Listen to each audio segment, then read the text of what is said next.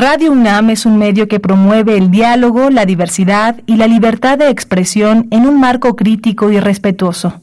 Los comentarios expresados a lo largo de su programación reflejan la opinión de quien los emite, mas no de la radiodifusora.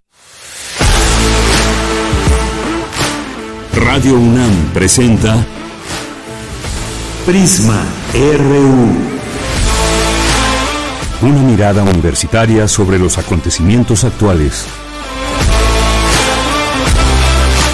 Prisma RU. Relatamos al mundo.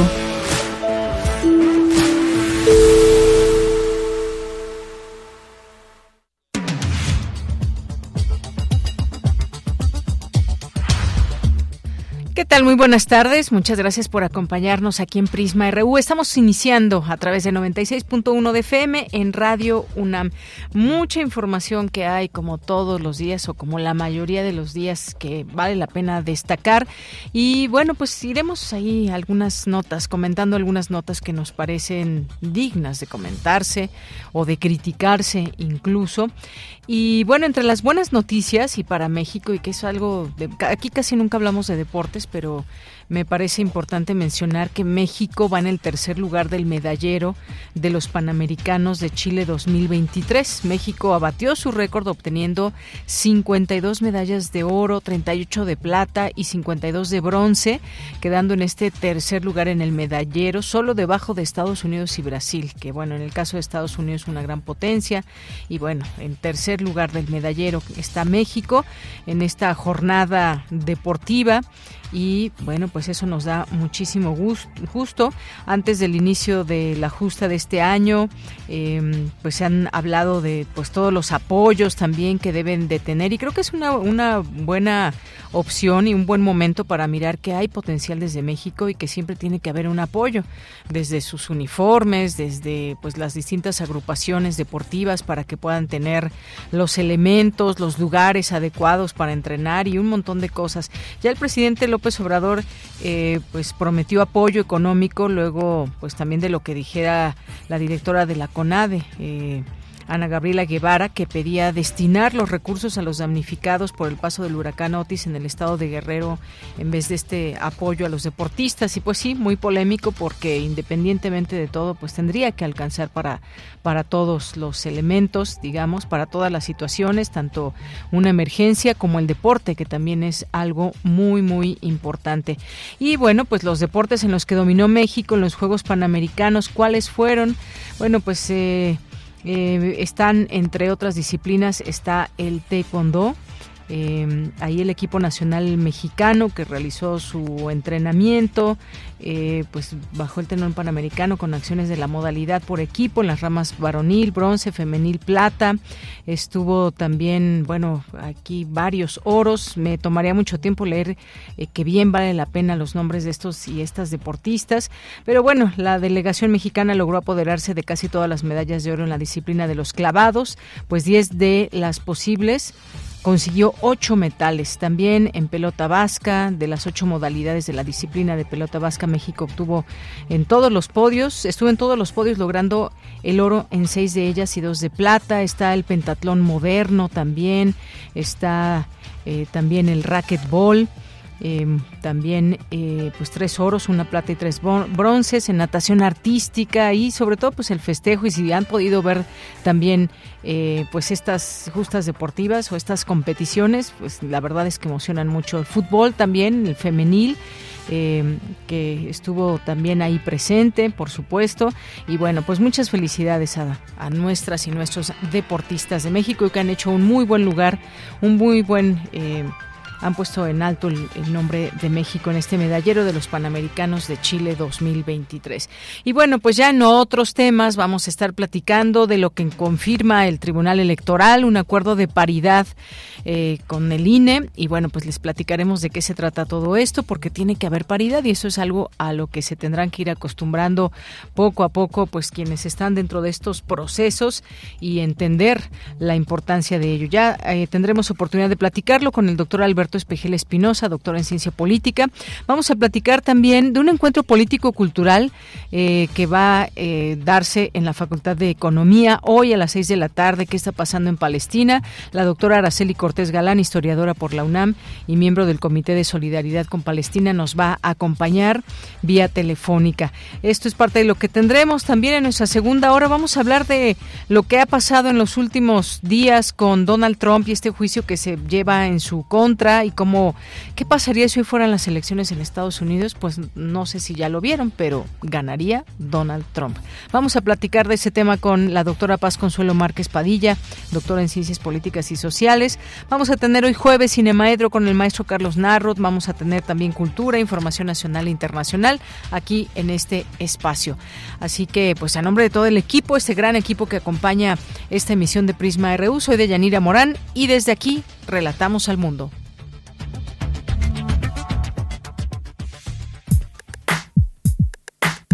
Relatamos al mundo. Relatamos al mundo.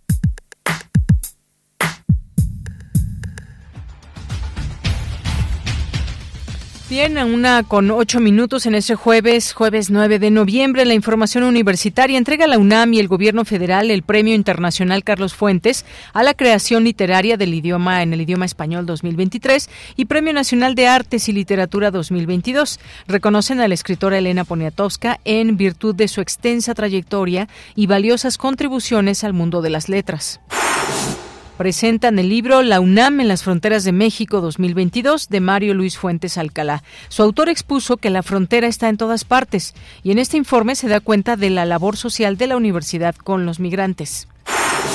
Destacan en la UNAM la figura y participación del politólogo y jurista Daniel Sobato para el fortalecimiento de la democracia. Asegura que es necesario prestar atención a las instituciones compensatorias entregan la cátedra Ricardo Torres Gaitán del Instituto de Investigaciones Económicas de la UNAM a Eric Dietzenbacher, profesor de tiempo completo de la Universidad de Groningen, Países Bajos. En la información nacional, con 226 votos a favor, 204 en contra y una abstención, el Pleno de la Cámara de Diputados aprobó en lo general y particular el dictamen con proyecto del presupuesto de egresos de la Federación para el ejercicio fiscal 2024. Y vaya todo lo que se escuchó ahí, algunas propuestas un tanto descabelladas, ahí en su papel la oposición, por otra parte Morena, pues obviamente con su mayoría. Bueno, en todo esto se prevé un gasto total de 9 billones 66 mil 45.8 millones de pesos, un incremento de 4.2% y estima un déficit presupuestario de un billón 693 mil millones de pesos. El presidente Andrés Manuel López Obrador celebró la aprobación del presupuesto.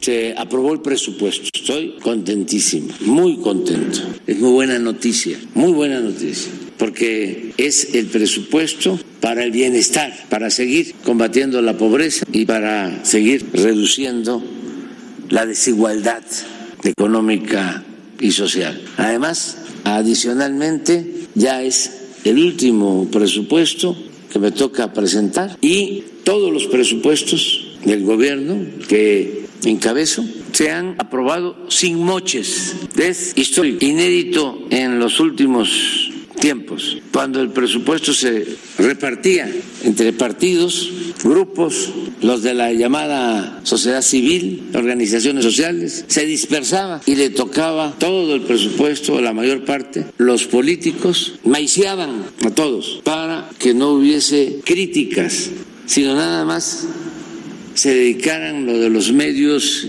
y todo el mundo compraban voluntades, compraban conciencias, compraban lealtades y compraban aplausos. Bien, pues ahí el presidente López Obrador con estas declaraciones de lo que dice existía antes y no existe ahora. Por su parte, Francisco Cervantes Díaz, presidente del Consejo Coordinador Empresarial, informó que para la reactivación económica de Acapulco contribuirán el gobierno federal, autoridades locales y empresarios. Indicó que tras reunirse con el presidente Andrés Manuel López Obrador, tres grupos hoteleros abrirán parcialmente para los vacacionistas el 15 de diciembre. Y también tenemos más información. Laura Velázquez Alzúa, coordinadora nacional de protección civil, anunció el fin de la situación de emergencia en los municipios de Acapulco de Juárez y Coyuca de Benítez en Guerrero tras el huracán Otis. Eh, continuamos en Acapulco realizando las acciones encaminadas al retorno a la normalidad de la población afectada por el huracán Otis. Todo esto orientado a alcanzar el entorno habitual social y económico en Acapulco y, Coyuca en el estado de Guerrero. El día de ayer eh, llevamos a cabo la vigésima cuarta reunión del centro de mando, una reunión muy importante que tenemos diaria eh, aquí en el sector naval para en donde nos reunimos para coordinar todas las tareas del día encabezada por la Sedena, Marina, Guardia Nacional, Bienestar, Salud, Conagua, CFE, Pemex, la señora gobernadora y la señora presidenta municipal. Informa a ustedes el trabajo que realiza la Secretaría de la Defensa Nacional con 16.500 elementos 6.500 elementos de la Sedena y de la Fuerza Aérea y en la información internacional, el Partido Socialista Obrero Español y Juntos por España anunciaron un acuerdo para que Pedro Sánchez se pueda reelegir como presidente de España. El principal punto de acuerdo es la ley de amnistía para los que participaron en la declaración ilegal de independencia de Cataluña en el 2017 y que fue la principal exigencia de Juntos, partido al que pertenece el expresidente catalán Carles Puigdemont. Hoy en la UNAM, ¿qué hacer? ¿Qué escuchar? ¿Y a dónde ir? Hoy es jueves de Gaceta UNAM y en su portada nos presenta el tema ¿De qué estamos hechos las y los mexicanos? Somos arquitectos de rasgos. Científicos de la UNAM e investigadores de otros países obtienen el mapa genómico más completo de nosotros. Toda la información la podrás encontrar en la Gaceta de la UNAM de hoy jueves 9 de noviembre. Ingresa al sitio oficial gaceta.unam.mx. Hoy inicia el cuarto encuentro internacional Infancias y Adolescencias Libres y Diversas, Cartografías del Porvenir, hacia Nuevos Horizontes, organizado por la Cátedra José Emilio Pacheco de Fomento a la Lectura de la UNAM. Te recomendamos la conferencia inaugural Infancias Libres en Latinoamérica. Acompañar desde la literatura, que contará con la participación de Nadia Fink y Gina Jaramillo. La cita es hoy, en punto de las 17 horas, en la sala Carlos Chávez del Centro Cultural Universitario. Consulta la programación completa del cuarto encuentro internacional Infancias y Adolescencias Libres y Diversas, que se encuentra disponible en el sitio oficial catedrapacheco.unam.mx. La sala Julián Carrillo de Radio UNAM te invita a la función de teatro Breves Historias Inexplicables, volumen 1 y 2, de Iván Arismendi Galeano. Este es un conjunto de historias sorprendentes, fantásticas, extraordinarias o inexplicables que abordan diferentes problemas contemporáneos con humor. Asiste a la función de gala que se llevará a cabo hoy, en punto de las 18 horas, en la sala Julián Carrillo de Radio UNAM. La entrada es libre y el aforo limitado. Para Prisma RU, Daniel Olivares Aranda.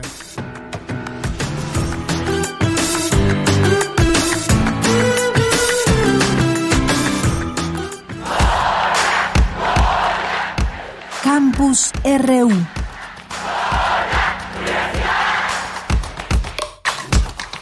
Bien, entramos a nuestro campus universitario en este día, jueves 9 de noviembre. Entregan a Elena Poniatowska el Premio Internacional Carlos Fuentes a la creación literaria del idioma español 2023. Cindy Pérez Ramírez nos tiene toda esta información. ¿Qué tal, Cindy? Muy buenas tardes. ¿Qué tal, Deyanira? Es un gusto saludarte. Muy buenas tardes. En la sala principal del Palacio de Bellas Artes, la destacada periodista y escritora Elena Poniatowska Amor ha sido honrada con el Premio Internacional Carlos Fuentes a la creación literaria en el idioma español 2023. Este reconocimiento se le otorga en virtud de su extensa trayectoria y valiosas contribuciones al mundo de las letras, destacándose en la crónica, la entrevista y la novela. La distinción conferida por la UNAM y la Secretaría de Cultura Federal celebra el impacto perdurable de su obra en la literatura española.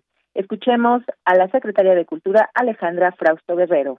Cada rincón de este país, cada historia, cada movimiento, cada lucha, cada personaje han sido tocados por tu pluma, por tu mirada de ojos puros.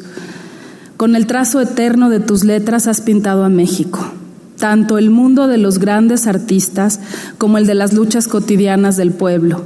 Fuiste pionera en preguntar, en dar la palabra, en abrir el espacio periodístico para que hablaran los invisibles, los campesinos, las mujeres, los sindicalistas, los estudiantes, la niñez y la juventud. Te enfrentaste al poder político con el poder demoledor de la pregunta ¿por qué? Cada año, la UNAM y la Secretaría de Cultura conceden el prestigioso galardón a escritoras o escritores cuya obra en español, ya sea en su totalidad o en una parte sustancial, ha enriquecido el patrimonio literario de la humanidad. Inicialmente la entrega de este reconocimiento era cada dos años, sin embargo, a partir de 2019 se ha convertido en un evento anual gracias a un acuerdo entre las instituciones convocantes y la periodista Silvia Lemus, viuda de Carlos Fuentes. Es Rosa Beltrán, coordinadora de difusión cultural de la UNAM. ¿Qué premia este jurado cuando da el fallo? Desde luego, el conjunto de una obra que por sus características intrínsecas es ya un clásico.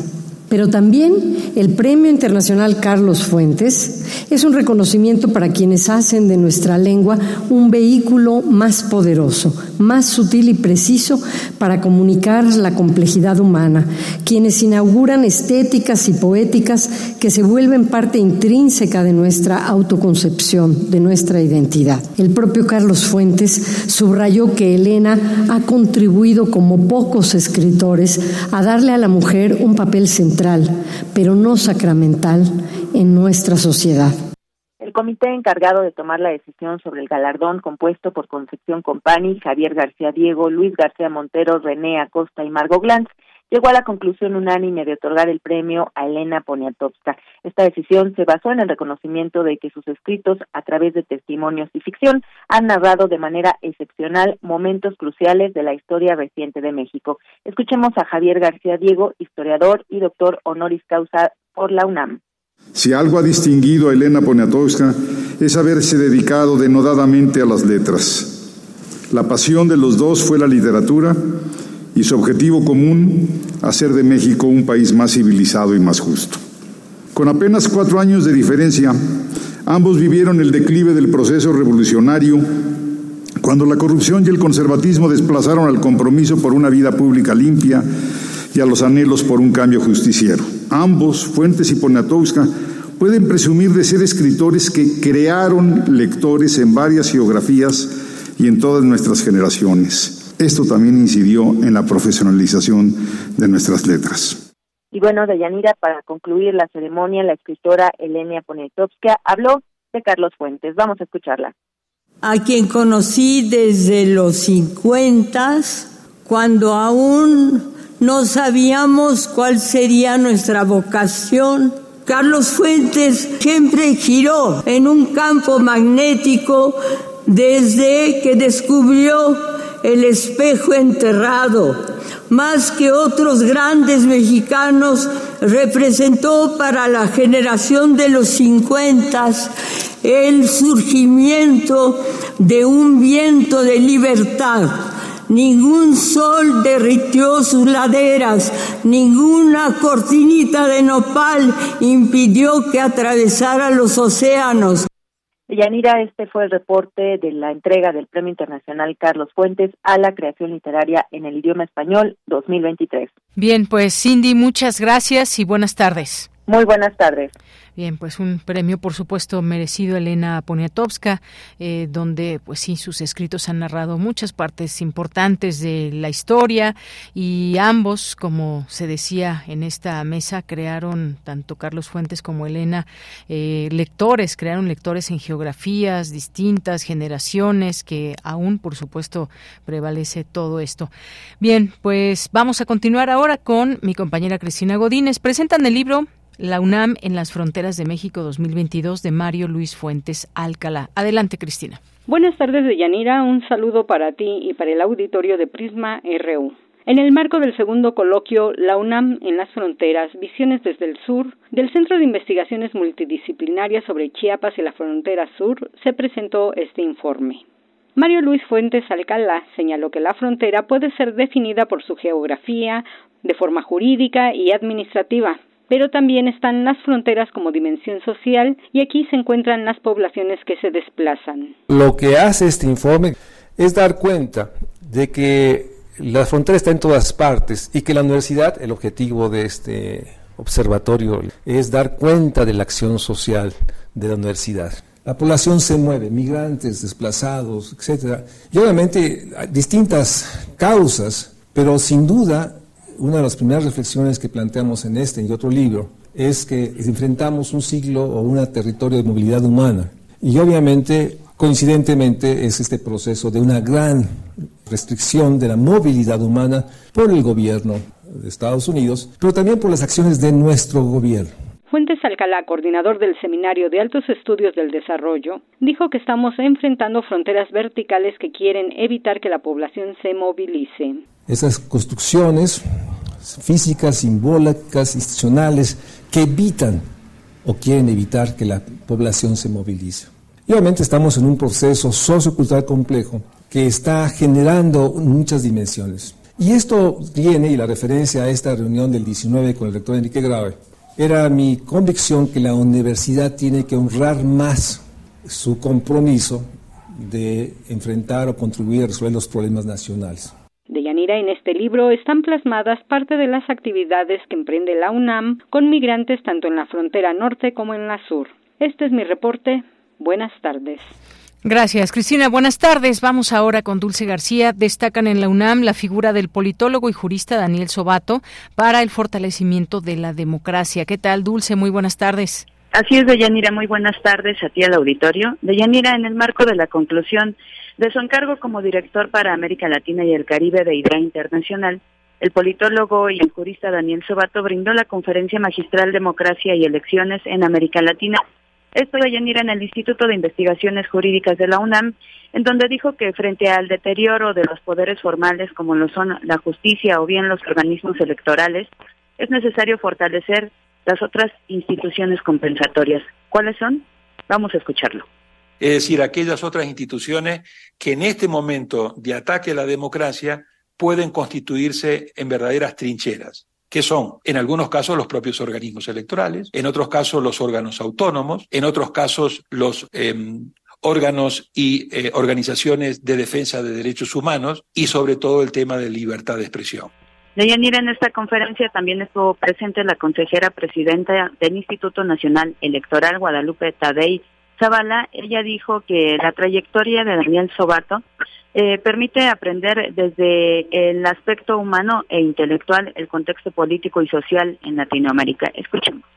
Muy importante también, es autor de 40 libros eh, como autor, coautor, editor, coordinador o compilador y de más de 100 artículos sobre temas de elecciones, democracia y gobernabilidad, entre otros. En 2014, eh, Global de España lo incluyó en su lista de los 50 intelectuales iberoamericanos más influyentes. Así nada más. Posiblemente esté omitiendo éxitos y reconocimientos a su carrera, pero estoy cierta que aún es más enriquecedor reiterarle con aprecio estos conceptos que son un legado para la historia de la democracia. Ella mira y también la doctora Mónica González Contró, directora del Instituto de Investigaciones Jurídicas de la UNAM, destacó las diversas ocasiones en las que el instituto a su cargo ha contado con la colaboración de Daniel Sobato, lo que ha ayudado, dijo, a fortalecer la democracia en México. Escuchemos. Desde el Instituto de Investigaciones Jurídicas apostamos, como no podría ser de otra manera, al Estado de Derecho, al respeto al marco constitucional y a la ley como la mejor herramienta posible para fortalecer a nuestra democracia y agradecemos hoy a quienes desde otras latitudes y otros espacios internacionales comparten esta convicción y se empeñan en unir esfuerzos para hacerlo posible. Gracias a Daniel Sobato por estos años de caminar juntos hacia una sociedad más democrática y justa. Ella miren, estuvo presente Reyes Rodríguez Mondragón, magistrado presidente del Tribunal Electoral del Poder Judicial de la Federación. Es la información que tenemos. Bien, Dulce, muchas gracias y buenas tardes. Gracias a ti, muy buenas tardes. Continuamos. Tu opinión es muy importante. Escríbenos al correo electrónico prisma.radiounam@gmail.com. Bien, continuamos y pues eh, perdón, perdón. ¿Qué pasa en el caso del TRIFE, la paridad? ¿Qué es lo que tenemos que saber en todo esto y analizar? Bueno, pues la Sala Superior del Tribunal Electoral confirmó que los partidos políticos deben entregar a mujeres cinco de las nueve, nueve candidaturas a gobiernos locales en 2024, tal y como lo determinó el INE. Ahí estuvieron los magistrados quienes dieron sus eh, argumentos en torno a este tema y que, pues bueno, qué fue lo que se respaldó o no y cómo tendrá que ser esto. Esto es pues un preámbulo a lo que viene o lo que está sucediendo en temas de paridad de género en gubernaturas. Hablemos del tema, ya es en la línea telefónica el doctor Alberto Espejel Espinosa, él es doctor en ciencia política, profesor de la Facultad de Estudios Superiores Acatlán y sus líneas de investigación son sistema electoral y partidos políticos. Doctor Alberto, bienvenido a este espacio, muy buenas tardes. Muy buenas tardes, estimada Deyanira Morán. Igual un saludo a todo tu auditorio, un gusto estar con ustedes. Muchas gracias, doctor. Pues cómo ve esto que pues se señala lo que confirma el Tribunal Electoral del Poder Judicial de la Federación, este acuerdo de paridad del INE, ¿qué implicaciones tendrá? Pues mira, es un acuerdo muy importante en términos de eh, buscar eh, tener una mayor igualdad de acceso a los cargos eh, de las mujeres a nivel subnacional. Creo que vale la pena recordar que tradicionalmente en nuestro país, antes de la paridad, eh, estábamos en un esquema de cuotas, pero era un esquema de cuotas donde los partidos no estaban obligados a postular mujeres a los cargos a los cargos públicos.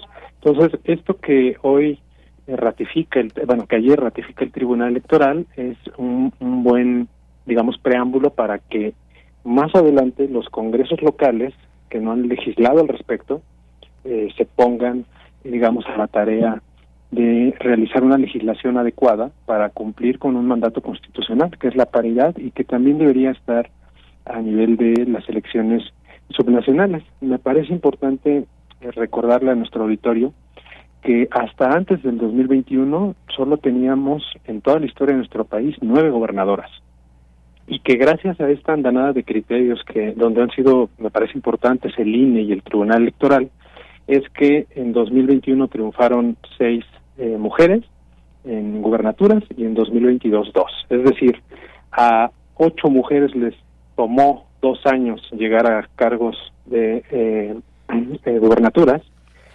En cambio, a 40, eh, a, nueve mujeres les tomó 40 años. Entonces, creo que ahí es importante eh, notar cómo las reglas del juego importan y en este caso eh, pues creo que es un buen signo para una mayor igualdad. Efectivamente, por supuesto, esto creo que es el trasfondo de todo ello y empiezan pues ahí hay muchos movimientos en los partidos, como sabemos, y esta expectativa que había, pues se habla, por ejemplo, de que puede puede beneficiar en este caso entre pues las personas que van sonando para que sean las próximas candidatas, pues puede ser Clara Brugada una buena noticia para ella, dado que, pues bueno, obviamente tendrá que ceñirse a esto Morena, ya decía su presidente nacional que pues este fallo pues no tendría que afectar la unidad de Morena y demás, pero pues ya veremos. Sí, efectivamente, eso es, interesante ese punto que, que mencionas, precisamente porque eh, no hay un mandato tal cual de lo que se aprobó, de lo que aprueba o ratifica más bien el tribunal, de, por ejemplo, que en la Ciudad de México sea forzosamente una mujer la candidata. ¿Por qué? Porque también se atiende al criterio de competitividad, es decir, los partidos tienen la atribución, en la medida que son organizaciones de miembros voluntarios, de eh, postular a los candidatos que tengan mayor oportunidad de eh, triunfar. Y en esa medida tienen que conjugar ese criterio con el de paridad. Entonces, necesariamente no no beneficia a Clara Brugada, más bien depende de los resultados de las encuestas. Es decir, si en los resultados de las encuestas, que en teoría Morena tendría que dar mañana, Clara Brugada sale en primer lugar, pues efectivamente le, le beneficia, ¿no? Ahora, hay, hay algunos candidatos, o bueno, precandidatos, eh, leía hoy notas eh, como Eduardo Ramírez, que está compitiendo por Morena en, en Chiapas, que él ha dicho sin cortapisas que él podría renunciar y sacrificarse si se requiere, eh, digamos, de, de, lugar o de un espacio para, para una mujer, ¿no? Entonces, creo que a eso es a lo que se refiere un poco Mario Delgado, de que no va a generar, digamos, conflictos importantes, pero a mí me llama mucho la atención más bien las reticencias de los partidos por dar este acceso a las mujeres, ¿no? Eh, ha, sido tradicional esta, estas resistencias que tienen los partidos. Recuerdo que en 2021 quien impugna los acuerdos de, que aprueba el INE para la paridad en las gobernaturas es el Partido Acción Nacional.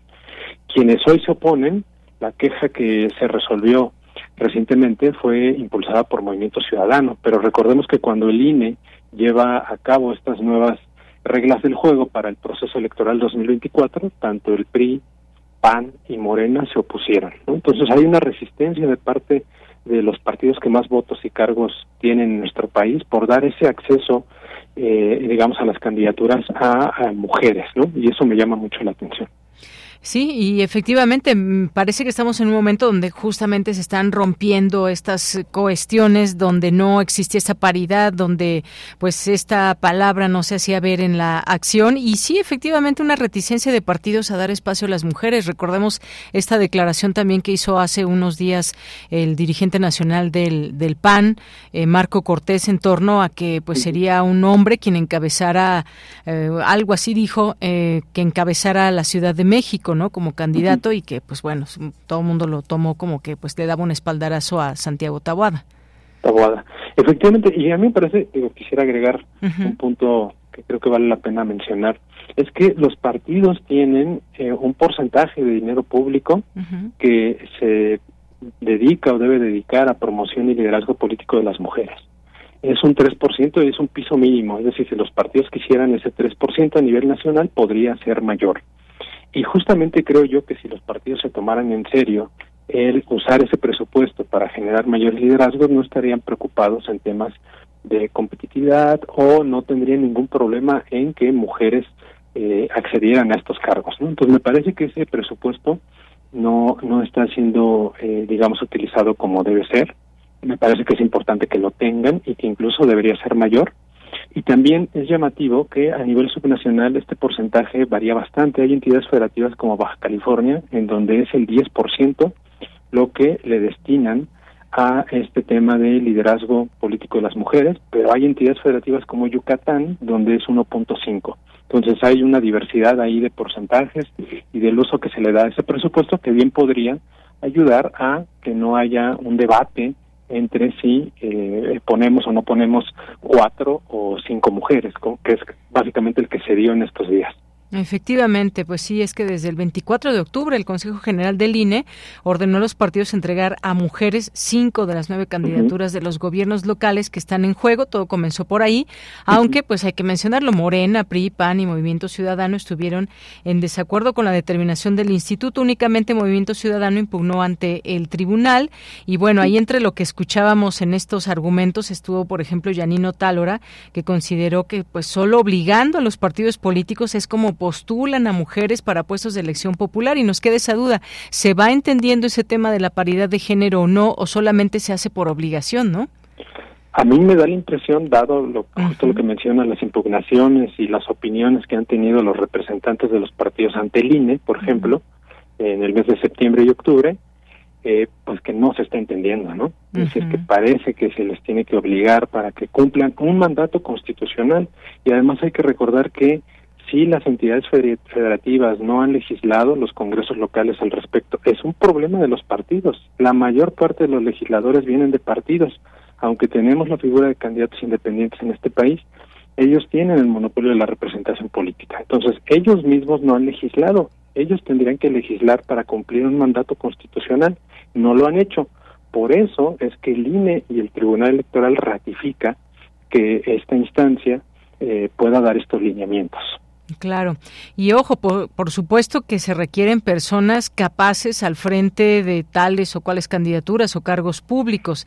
Estamos hablando no, no de una imposición de mujeres, sino por supuesto que hay tanto hombres como mujeres que pueden encabezar proyectos en estados, en municipios, en fin, las candidaturas que se, que se requieran, como en este, en este caso que habrá nueve para el próximo año. Y ese es el sentido de todo esto, más allá de que, pues bueno, por supuesto tiene que haber o hay una decisión al interior, hay jaloneo político y demás, quienes representan a qué grupos. En los mismos partidos políticos hemos visto estos, estos jaloneos y, y en este sentido, pues incluso cuando hay alianzas y que se juntan varios partidos para eh, pues postular a una persona y en este caso tendrán que ceñirse de manera obligatoria en este sentido de la paridad, doctor.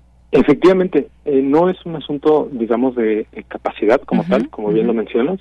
Hay mujeres y hombres igual de capaces para desempeñarse en un cargo, sino que más bien esto es una acción afirmativa que parte de la idea de que hay una desigualdad en el acceso a los cargos en este país. Como te decía, en 40 años seis legisladoras, seis, perdón, gobernadoras, eh, nos habla efectivamente de que es, es mínimo el número de mujeres que han accedido a las gobernaturas, ¿no? Entonces, eh, partimos de esa desigualdad, que no tienen las mismas oportunidades de acceder a las candidaturas y que por tanto necesitamos tomar acciones en ese sentido para lograr una eh, la tan ansiada igualdad en el acceso a los cargos. ¿no? Entonces, ese es el principio, digamos, del que parte todo este tipo de acciones afirmativas. Así es. Bueno, pues ya veremos qué sucede en cada partido. Entre otras cosas y entre algunas reacciones, pues estuvo el senador morenista Eduardo Ramírez, que es aspirante a competir por la gubernatura de Chiapas, que dijo que estaba dispuesto a sacrificarse en aras de la equidad de género. A sacrificarse. No sé si esté correcto este uso de la palabra en este sentido, o más bien, pues dispuesto a comprender las cosas o a sacrificarse, como lo dice él. Exactamente, creo que tocas el punto. Hasta en, en la parte, el, el tipo de léxico que están ocupando, ¿no? Para, para a regañadientes cumplir lo que deberían ya haber incluso legislado, uno nota esa eh, falta de empatía con este tipo de acciones afirmativas, ¿no? No debería ser sacrificarse, debería ser poner mi granito de arena para cumplir un mandato constitucional que está por encima de cualquier criterio eh, o cualquier otro criterio que pueda esbozar un, partido político, ¿no? Claro, y pues bueno, esto signo de que las cosas van cambiando, algo que nunca imaginamos en otros momentos, esta, estas discusiones o esto que podía darse de la paridad, impensable en otros tiempos, doctor. Impensable, por ejemplo, antes de los 90, como, como mencionaba hace rato, en los 90 existían las cuotas, 70-30, luego 60-40, pero no era obligatorio para los partidos. Entonces, si querían ellos eh, postulaban a, mujeres. Después viene en 2008, 2011 toda la discusión sobre las eh, mal llamadas Juanitas, que era que los partidos postulaban a un suplente hombre de la mujer que llegaba al cargo y una vez que llegaba la mujer ella renunciaba y asumía el hombre, ¿no?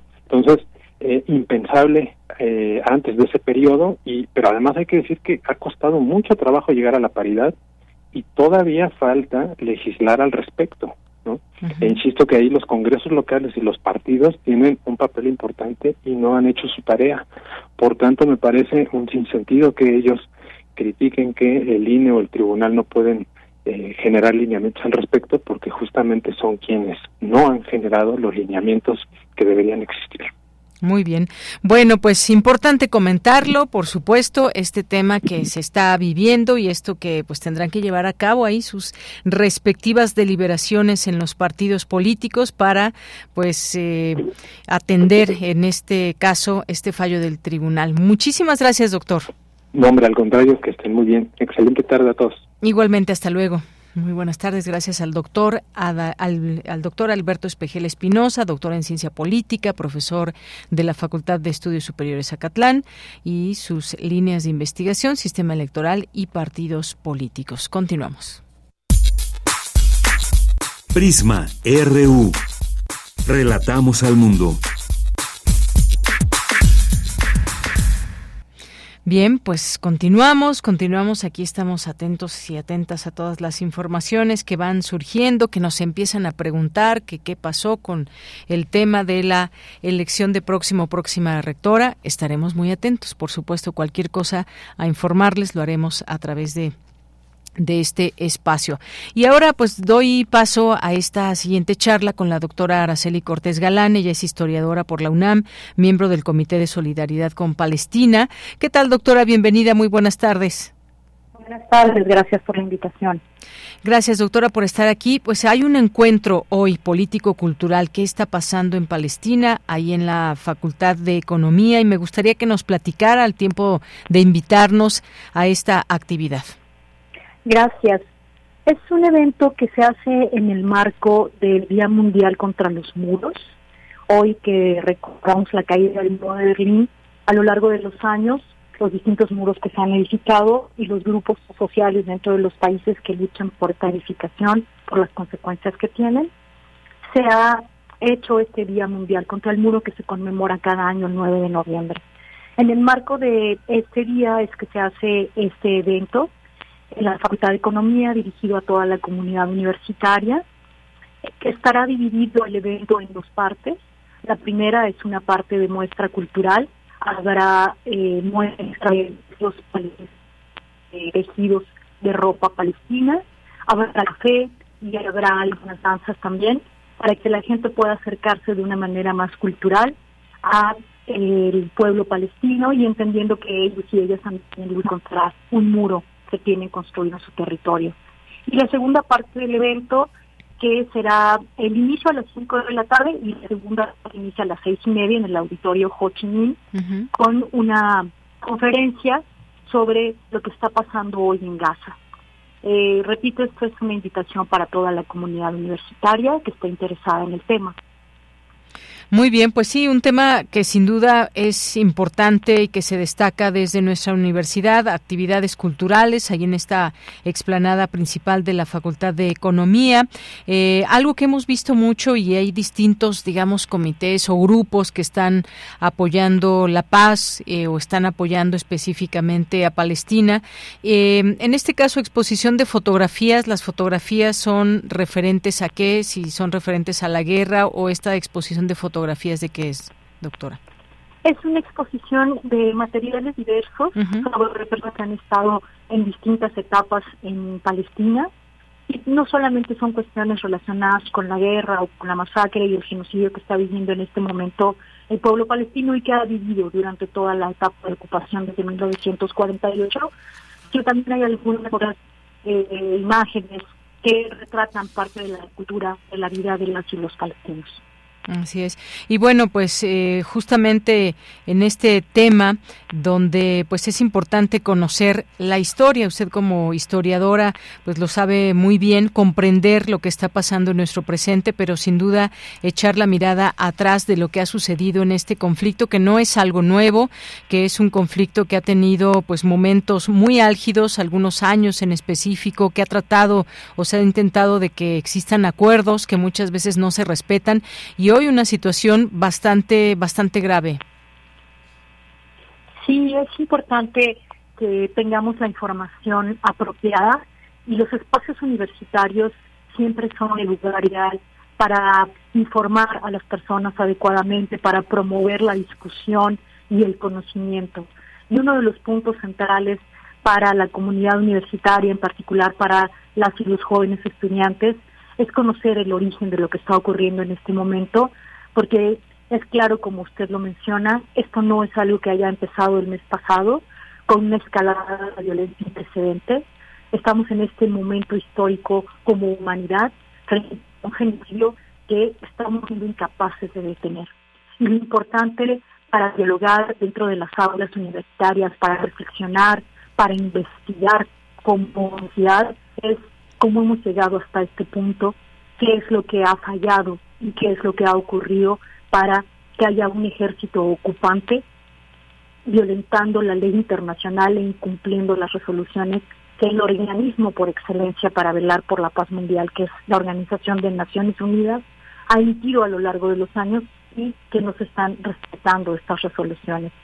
Ir al pasado en lo que ha ocurrido es importante para que veamos incluso que no estamos frente a una situación de una guerra o de un conflicto, porque aquí hablamos de una asimetría. Es importante entender el proceso de proporcionalidad, porque estamos observando todo el poderío de un ejército con armas muy sofisticadas de Estado contra un pueblo que no tiene ni siquiera una estructura ni un reconocimiento como Entonces, estas narrativas históricas es importante comprenderlas para poder plantearnos preguntas tales como cómo hemos llegado a esto y cuáles son las posibles alternativas para que en la región se alcance la paz y la justicia. Pues sí, esfuerzos que se hacen y lo hemos visto también con todas estas manifestaciones alrededor del mundo, en distintos países, en este sentido, un grito de paz que se hace, pero también, e insisto en esta parte porque lo vemos, estas banderas de Palestina, este apoyo, en este caso, a Palestina por pues las distintas razones que se conocen, aunque hay, distintas, digamos, eh, no solamente opiniones, sino formas de mirar este conflicto, por supuesto, doctora, también. Así es, yo creo que es importante resaltar que la solidaridad internacional, en particular con el pueblo palestino, se ha dado a lo largo de las décadas y es particularmente central señalar que no promovemos ningún discurso de odio racista ni antijudío apoyar el respeto a los derechos humanos de los palestinos tiene que ver con una postura anti-sionista, jamás antijudía. No es una cuestión que tenga que ver ni con un odio al pueblo judío ni a promotores del racismo. Creo que partiendo de esta premisa se puede analizar que más allá del apoyo a la causa palestina en este momento, estamos clamando como humanidad un acto de heteronomía, un acto de entender y apoyar al otro porque está generado en su condición humana. Y esta es una cuestión que en las universidades hay que aclararlo, hay que discutirlo, hay que llevarlo a las aulas, porque más allá de estar con un grupo o apoyar a otro grupo o tener ciertas ideologías particulares, estamos frente a una crisis ética, frente a una crisis humanitaria y todas las vidas humanas deben ser respetadas, todas las vidas humanas tienen que ser tratadas con la dignidad que se merece todo ser humano.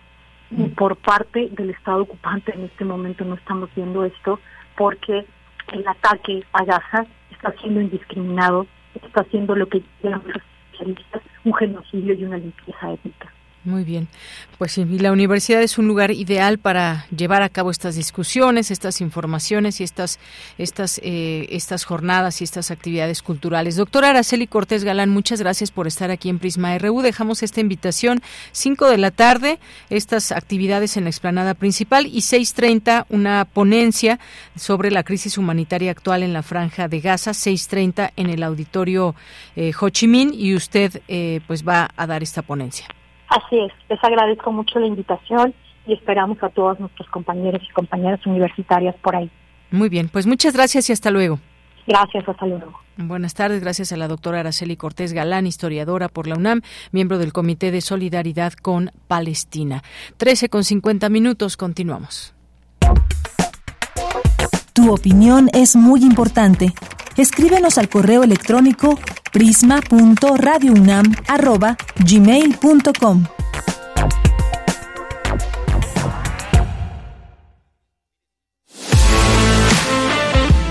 Nacional RU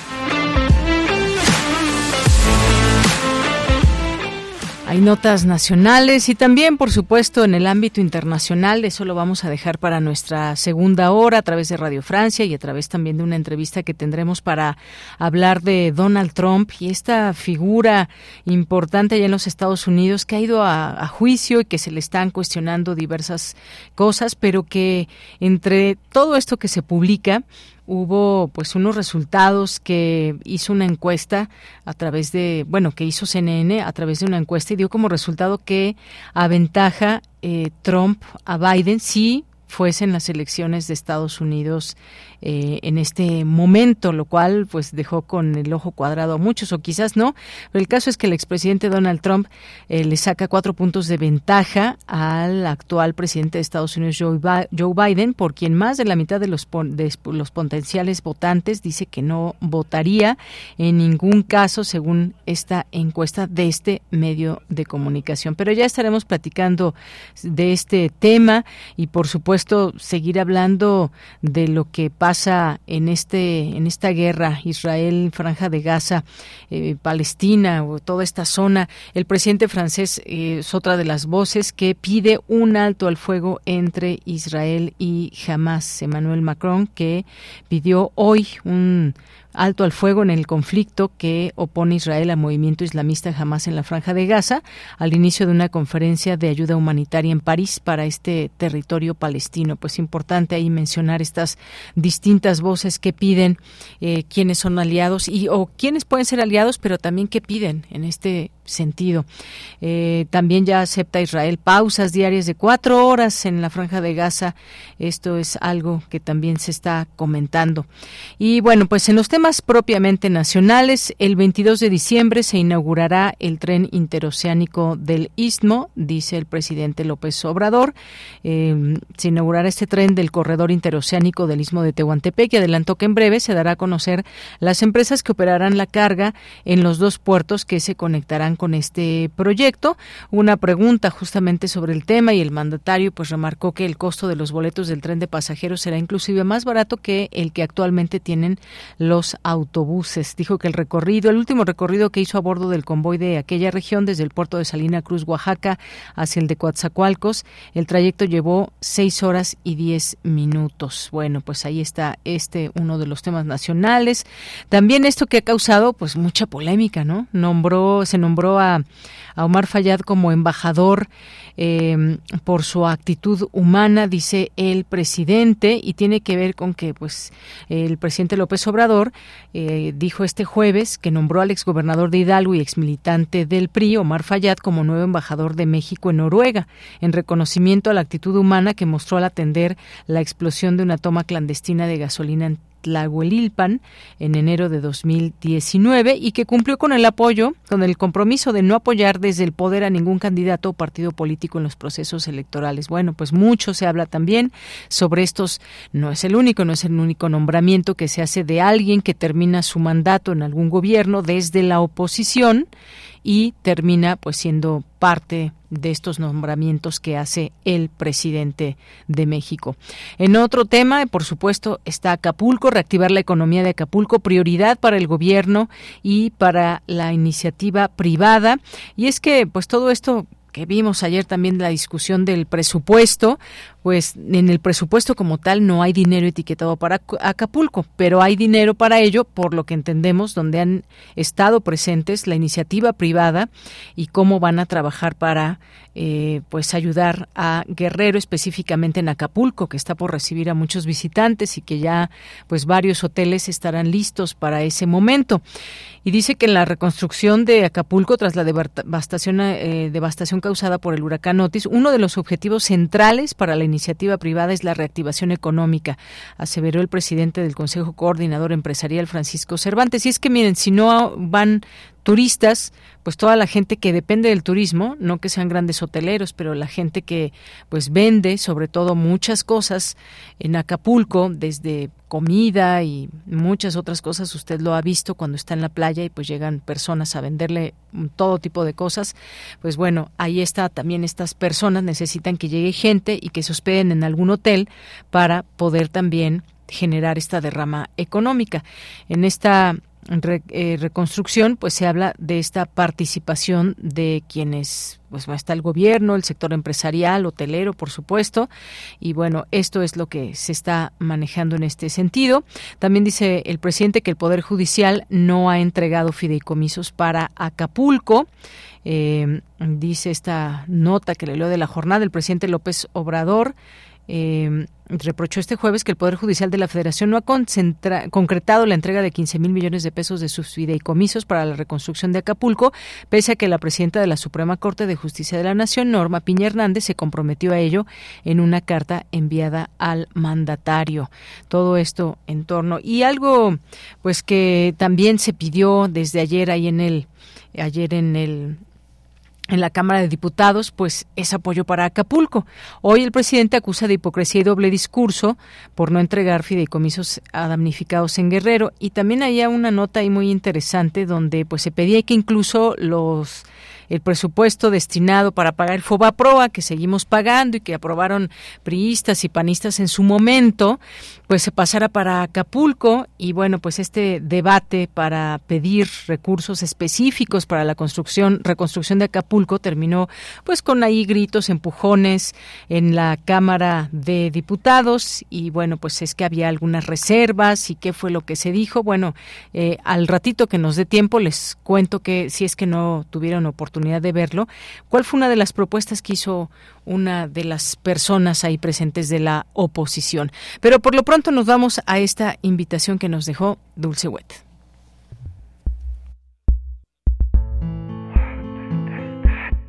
Buenas tardes, auditorio de Prisma RU. Soy Andrea Peláez, codirectora y cofundadora de Circo de Mente, compañía mexicana de circo contemporáneo que este año está celebrando su 20 aniversario.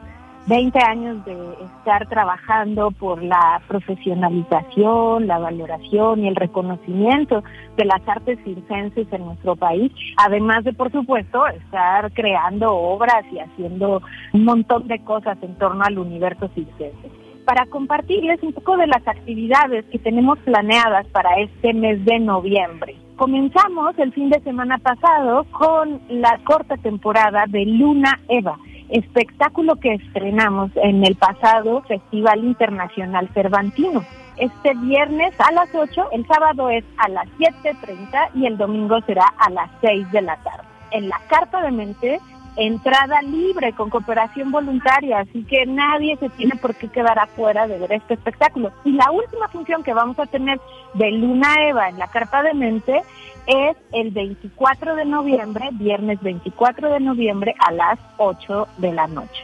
Además de esta increíble temporada de Luna Eva, que brevemente les comento, es un espectáculo que ha sido creado en colaboración con el maestro Juan Pablo Villa, quien ha creado la música original del espectáculo y que en esta ocasión está instrumentada en vivo por Aldo Max y por María Emilia Martínez. El diseño y realización, vestuario, iluminación y escenografía del maestro Alan Querrío y en escena tenemos a seis artistas de circo que realizan actos de suspensión capilar, cintas aéreas, acrodanza, rueda CIR, equilibrio mano a mano, malabarismo excéntrico con sombreros, entre otras muchas cosas. La verdad es un espectáculo muy hermoso que además es para toda la familia, así que todo el mundo puede venir a ver este espectáculo que estamos presentando en el marco de nuestro 20 aniversario. La función de Luna Eva es hermosa, yo te recomiendo muchísimo esa.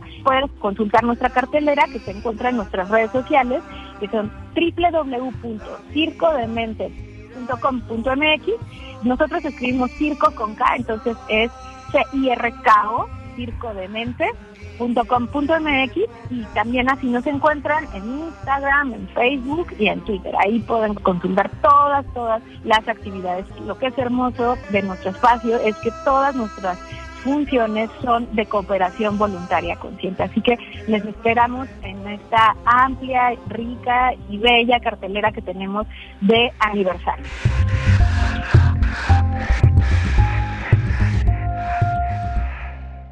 6.1 de frecuencia modulada. 860 de amplitud modulada. Transmitiendo desde Adolfo Prieto 133 en la Colonia del Valle.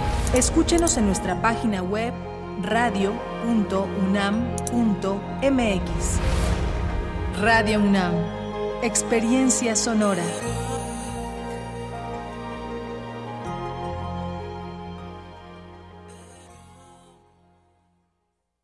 Nos prometieron una ciudad de vanguardia y nos dieron puro cuento. Dicen que apoyan a las mujeres, pero cerraron las estancias infantiles. Prometieron una ciudad más segura, pero la violencia de género sigue aumentando. Pero ahora sí, se les va a acabar el cuento. Nuestra ciudad nos necesita. Sé parte de la solución. PAN. Ciudad de México. Mensaje dirigido a la militancia y simpatizantes del PAN. Habla Alejandro Moreno, presidente nacional del PRI. Cuando en los gobiernos priistas impulsamos el turismo, no pensamos en el partido, pensamos en México. Cuando creamos el Infonavit, no pensamos en el partido, pensamos en tu patrimonio. Cuando creamos el sistema de becas para estudiantes, no pensamos en el partido, pensamos en tu superación.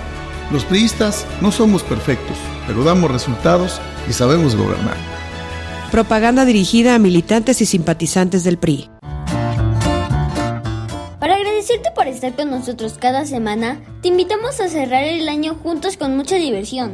Asiste a nuestro concierto de fin de año donde tendremos magia radiofónica y la música en vivo de Niña Ajolote. El próximo sábado 18 de noviembre a partir de las 10 horas. Canta, baila y diviértete con todo el equipo de Hocus Pocus. Te esperamos en Radio UNAM. No se lo pierdan.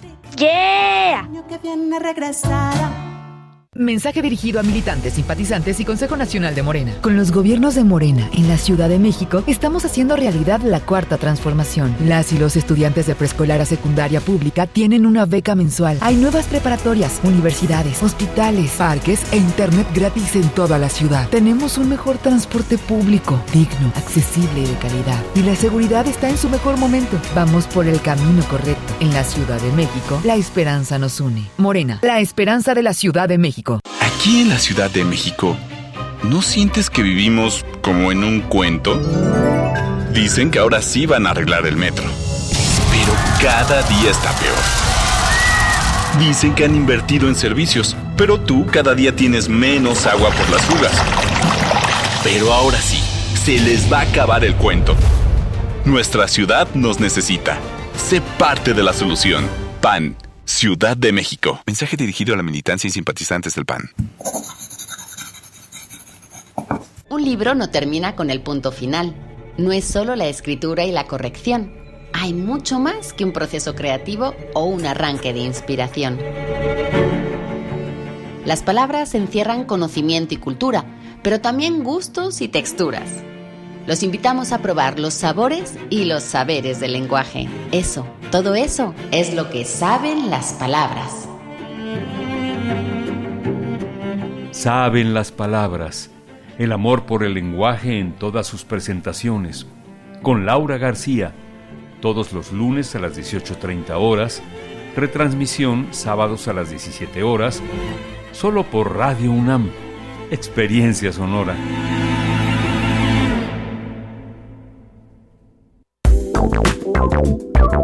Queremos escuchar tu voz. Síguenos en nuestras redes sociales. En Facebook como Prisma RU y en Twitter como arroba PrismaRU.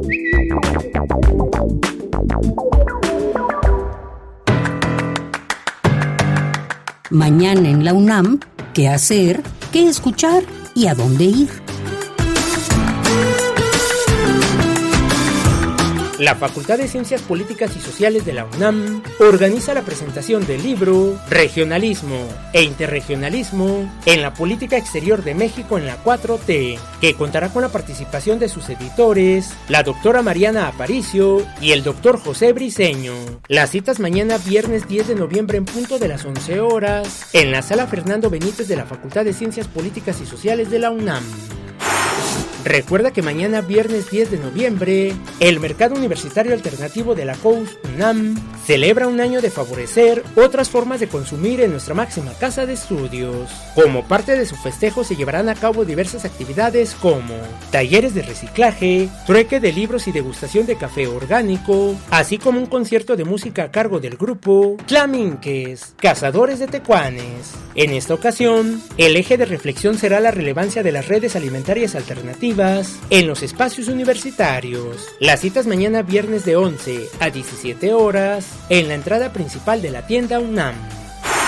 Del 6 al 10 de noviembre continúa la recepción de donación de víveres para nuestros hermanos de Guerrero afectados por el huracán Otis. Se requiere ayudar especialmente con agua embotellada, alimentos enlatados, artículos de baño, insumos para primeros auxilios y herramientas de mano para la remoción de escombros como palas, picos, barretas y carretillas. El centro de acopio se localiza junto a las astas banderas del Estadio Olímpico Universitario.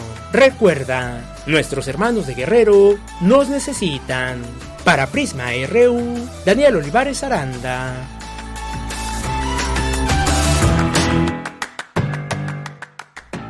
Bien, estamos de regreso. Muchas, muchas gracias eh, por estar aquí en el 96.1 de FM. Les agradecemos mucho y estamos aquí atentos a todas las informaciones que vayan surgiendo y, por supuesto, también a su comunicación eh, que nos hacen llegar a través de nuestras redes sociales en arroba prisma.ru, en Twitter eh, y X más bien, ya actualmente. Híjole, ¿cuándo se nos va a quitar lo de Twitter? Es, es difícil, ¿no? Toda esta imposición del nuevo dueño. Bueno, y en Facebook nos encuentran como Prisma RU, así, fácil. Y pues muchas gracias a las personas que están escribiéndonos. Jorge Fra nos dice el conflicto judío-palestino es un cáncer internacional de años que se debe de resolver con la ayuda de todos los países a Palestina. El amor debe de prevalecer y en esas dos naciones. Pues sí, Ojalá que sí. Gracias, Jorge. Verónica Ortiz Herrera, buenas tardes. Y todo esto dice, ¿dónde está el dinero del Fonden? ¿Por qué la Suprema Corte tendría que dar dinero de los fideicomisos? O sea que el presidente está esperando este dinero para la reconstrucción de Guerrero. Pues se había hablado de que no hay como tal ya Fonden, pero que sí había recursos. Se dijo de manera muy clara, pero pues bueno, ahí está como hay que estar muy pendientes de esa información. ¿Cómo y cuánto se va a destinar y cómo se va a destinar. Por supuesto, eso es la, lo más importante en todo esto. Hacia quién va a ir esta ayuda, más allá de todo este apoyo que se está dando y que ya se especificó en 20 puntos hace algunas mañaneras ya, en torno a cómo se van a hacer llegar las despensas, cómo se está haciendo la limpieza por parte de el ejército en plan de N3 y demás. Bueno, pues aquí seguimos, por supuesto, eh, haciendo las preguntas importantes en todo esto porque efectivamente a pesar de que ya no hay esta emergencia, pero sí se necesita ayuda y es muy importante todo esto. Se está poco a poco levantando Acapulco, pero necesita recursos y necesita muchas, muchas manos. Gracias, Verónica. Gabani nos dice también eh, Palestina libre, ¿qué están esperando los líderes mundiales para frenar el verdadero terrorista? Gracias, Jorge Morán Guzmán. En relación a la horrible situación israelí-palestino, propongo hablar sobre los tipos de enfoques de vida de la comunidad judía. No todos son sionistas. Gracias, Jorge. Javier Flores. En mi opinión, todos los partidos políticos lo están haciendo más por compromiso que por determinación propia. Esto de la paridad de género que hablábamos del, tribunal. Gracias, Javier. Eh, también mm, Abelina Correa, muchas gracias. Jorge nos dice paridad de género en política en las elecciones, un logro más de las mujeres. Propongo inviten a la maestra Patricia Galeana, fundadora del Museo de la Mujer, para ampliar ese tema. Sí, tenemos pendiente ahí una, una entrevista con ella. Gracias, Jorge. Eh, Lorenzo Sánchez nos dice viva Palestina libre, fuera sionistas, asesinos de Palestina. Un abrazo, gracias. César Soto también que nos escribe por aquí. Jorge, nuestra democracia es incipiente, todos contribuimos, contribuimos a educar en democracia a todos. César Soto nos dice el acuerdo de paridad del de género confirmado por el tribunal Em, entrará en conflicto para definir la candidata a jefatura de gobierno de la Ciudad de México ante la inconformidad de criterios de partidos políticos, paridad de género, coaliciones y proyectos. Pues qué jaloneo debe haber ahí dentro de los partidos, ¿no? Y, específicamente dentro de, de Morena. Veremos qué tal, si será él o ella quien va a ser próxima o próximo candidato. Jorge Morán Guzmán, un premio bien logrado por Poniatowska y más eh, recordando al gran Carlos Fuentes. Hoy necesitamos pensamientos críticos. Gracias, Jorge Guerrero. También muchos saludos. Eh, también Gracias aquí que nos escribe Javier. Muchas felicidades a la gran Elena Poniatowska, grandemente galardonada, una mujer de lucha y carácter. Eh, gracias. Rosario Durán, feliz día. Hoy solo se aceptan sonrisas y mucho optimismo. Lindo jueves. Gracias para ti también, Rosario. Zacarías Miguel Alonso, también muchas gracias por escribir, estar aquí presente. Nos dice, el presidente no tiene que andar prometiendo los apoyos a los deportistas, es obligación del gobierno y deberían darles también sustanciosos sueldos. Saludos de Yanira y compañía. Gracias, Zacarías Miguel Alonso sí, tiene que ser algo muy importante el promover el deporte y el que cuando alguien esté dando buenos resultados, pues que se le apoye, por supuesto. Ya vimos que pueden hacer un buen papel, pero siempre está ahí necesario el apoyo, no solamente para viajar, sino desde sus uniformes, lugares dignos donde recrear y hacer este ejercicio como una disciplina. Javier Flores nos dice buenas tardes a todo el equipo y escuchando las mejores noticias de la radio. Felicidades a la delegación mexicana de su tercer lugar a pesar de la mala administración de Ana, Ana Gabriela Guevara. Eh, David Castillo, buenas tardes. Aquí esperando que empiece el mejor noticiero de la redonda. Saludos al gran equipo de Prisma RU. Muchas, muchas gracias. Y nos comparte aquí una foto de cómo llegar sano psicológicamente a diciembre. Buena pregunta, David. Muchas gracias. Esmeralda también, muchas gracias. Eh, a nuestros amigos y amigas del Museo de las Constituciones, del Sudimer. Aquí estas distintas cuentas que siempre recomendamos desde nuestra UNAM y todas las cuentas que hay de la UNAM que puedan seguir y conocer de cerca lo que va surgiendo en información de ellas. Eh, David Castillo también ya Aquí le mandamos muchos saludos, imagina también, y vamos ahora a continuar en esta segunda hora de Prisma RU con la información. Entregan la cátedra Ricardo Torres Gaitán del Instituto de Investigaciones Económicas de la UNAM a Eric Dietzenbacher. Cindy Pérez Ramírez nos tiene la información. ¿Qué tal, Deyanira? Es un gusto saludarte. Muy buenas tardes. Aunque la noción de cátedra extraordinaria tomó impulso en la UNAM desde mediados del siglo XX, su importancia se ha intensificado en la actualidad. La coordinadora de humanidades de la Universidad Guadalupe Valencia García señaló que esta iniciativa no solo estimula, sino que también fortalece diversas modalidades de impartir conocimiento a las generaciones actuales. Asimismo, destacó la creación de modelos didácticos que sirven como guía para las nuevas generaciones. Durante la ceremonia híbrida en la que se otorgó la cátedra Ricardo Torres Gaitán del Instituto de Investigaciones Económicas de la UNAM a Eric Disbanja, profesor de tiempo completo de la Universidad de Groningen en los Países Bajos, la coordinadora de humanidades de la UNAM Guadalupe Valencia, destacó la importancia de estas cátedras extraordinarias como herramientas de vinculación y gestión entre la UNAM y otras instituciones a nivel nacional e internacional. Valencia García resaltó que estas cátedras, que llevan el nombre de destacadas figuras humanistas o científicas, ofrecen al mundo modelos innovadores de investigación y difusión. Además, subrayó el prestigio asociado al nombre que respalda la cátedra, en este caso, el Instituto de Investigaciones Económicas. La coordinadora hizo énfasis en la función orientadora de estas, sirviendo como faro que guía la dirección académica de la persona distinguida. Asimismo, recalcó la responsabilidad implícita de fomentar el estudio persistente, pertinente, objetivo e innovador en su disciplina. Hasta aquí la información. Muy buenas tardes. Gracias, Cindy Pérez Ramírez. Vámonos ahora a la información internacional a través de Radio Francia. Relatamos al mundo. Relatamos al mundo.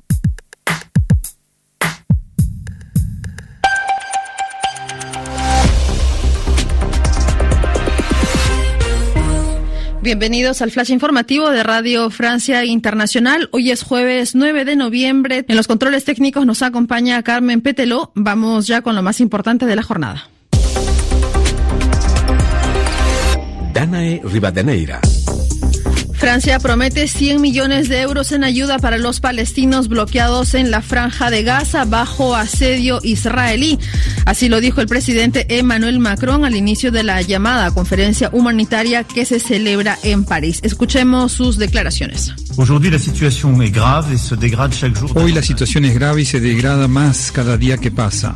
En lo inmediato tenemos que trabajar en la protección de la población civil y para ello es necesaria una pausa humanitaria rápido y trabajar por un cese el fuego. Compartimos valores y tenemos compromisos que hoy nos conducen, con el acuerdo de las autoridades israelíes y palestinas, a preocuparnos por la situación humanitaria en Gaza. Los civiles deben ser protegidos. Eso es absolutamente indispensable. No es negociable. Es una necesidad inmediata y a mediano plazo una condición en nuestra lucha contra el terrorismo. de nuestra lucha contra los terroristas. Desde esta conferencia humanitaria también Egipto denunció el silencio sobre las violaciones al derecho internacional cometidas por Israel en la franja de Gaza. Moscú niega cualquier relación con las misteriosas pintas azules con la estrella de David aparecidas en Francia. Los diplomáticos rusos calificaron las sospechas en contra del país como estúpidas. Recordemos que desde el inicio del conflicto Hamas e Israel, el número de actos antisemitas se multiplicó, además de aparecer estas pintas, símbolo de la religión judía en diversas partes de la capital francesa.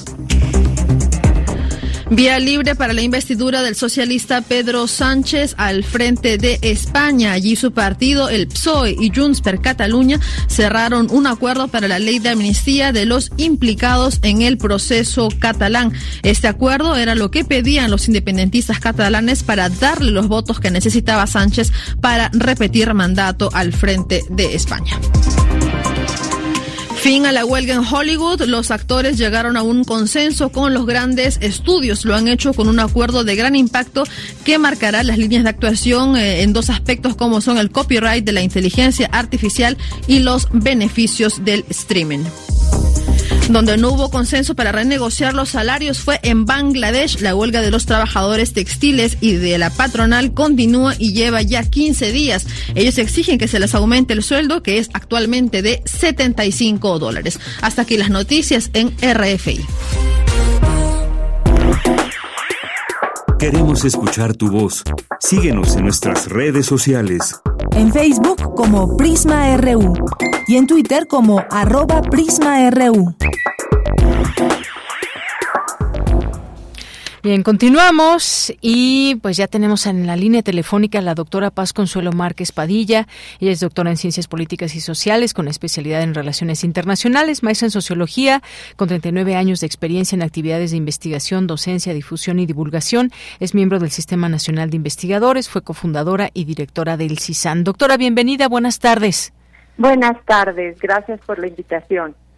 Doctora, pues está este caso de Donald Trump que este lunes declaró en el juicio en el que se le acusa de sobrevalorar sus propiedades.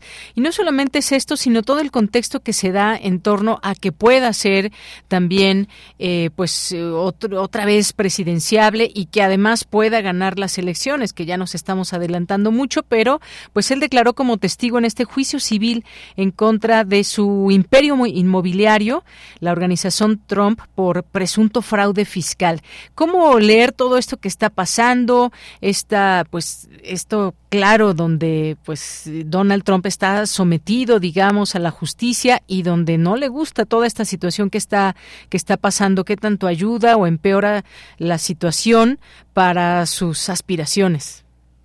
Bueno, pues eh, realmente estamos en una elección, en un proceso electoral muy complicado en los Estados Unidos porque Donald Trump tiene más de 90 cargos. Tiene en Nueva York, por ejemplo, 34, por 34 delitos es acusado.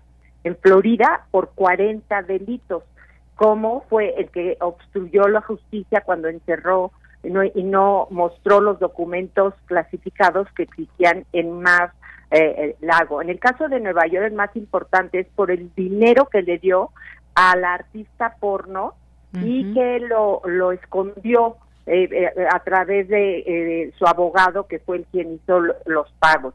En Washington tienen cuatro casos por querer cambiar los resultados de la elección en Estados Unidos.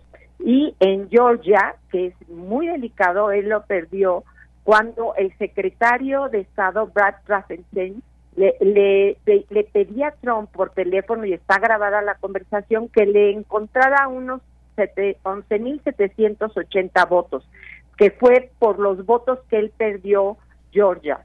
O sea, esto es, es muy delicado.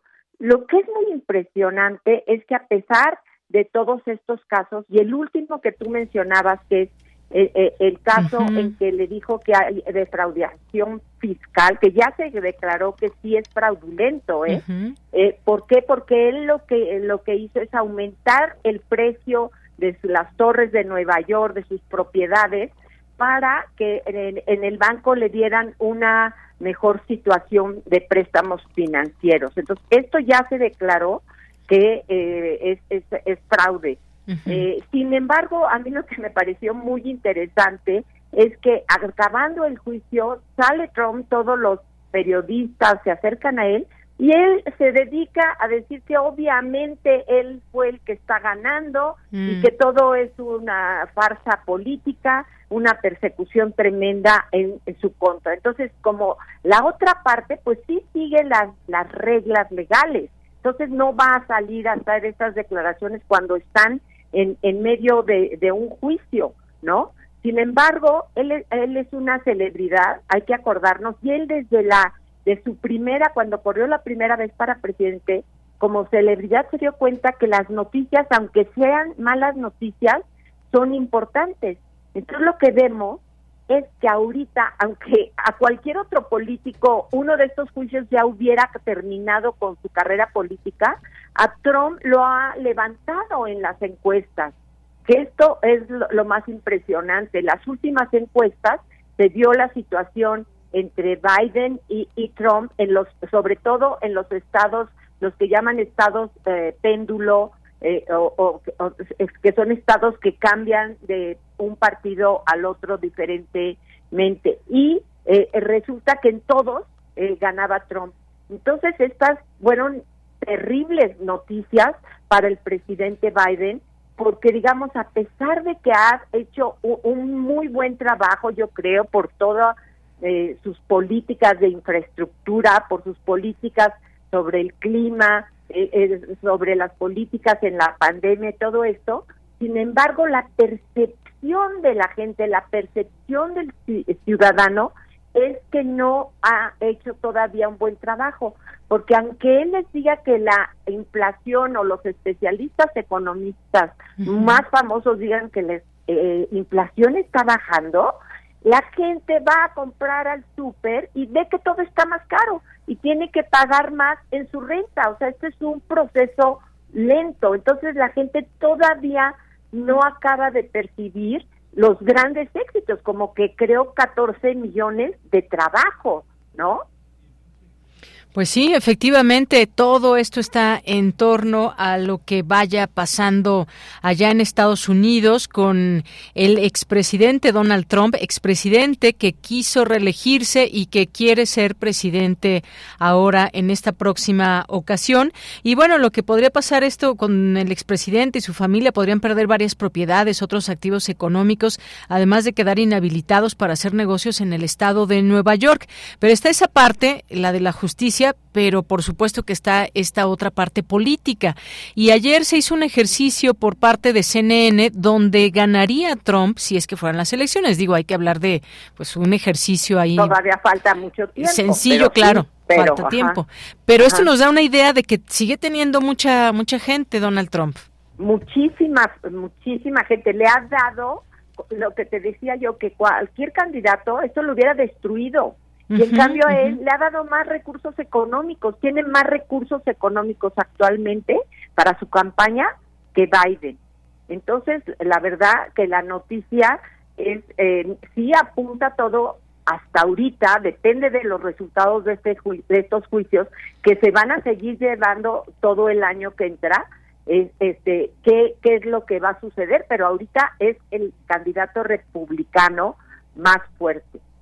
Sin embargo, ayer hubo unas votaciones recientemente que nos hablan de una situación eh, muy eh, eh, buena para los demócratas.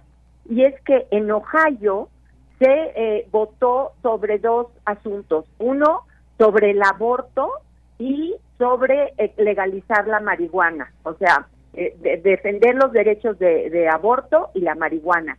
Y los demócratas ganaron 57 contra 43%. O sea, lo que estamos viendo es que cuando los demócratas hablan de asuntos concretos, entonces quieren participar, quieren ir a, votar, y entonces esto les da esperanza ahorita a los demócratas que en la elección ya eh, tengan estos asuntos que, que, y que Biden saque mucho la importancia de estos asuntos para que pueda recuperar su coalición que se ha debilitado, digamos. En Virginia fue importante también porque se va, se cambió, los demócratas ganaron la, la eh, Cámara Baja de la Asamblea y en Kentucky ganó un eh, eh, gobernador perdió el que estaba de gobernador, que era republicano, y ganó uno demócrata, 53 contra 43. Y también en este caso fue porque en la campaña habló de estos temas, que son temas eh, fundamentales, temas en que Trump no tiene el apoyo de muchas mujeres porque ellas sí quieren defender los derechos de sus hijas y quieren seguir defendiendo los derechos de la mujer de poder decidir sobre su cuerpo si tiene o no tiene un aborto.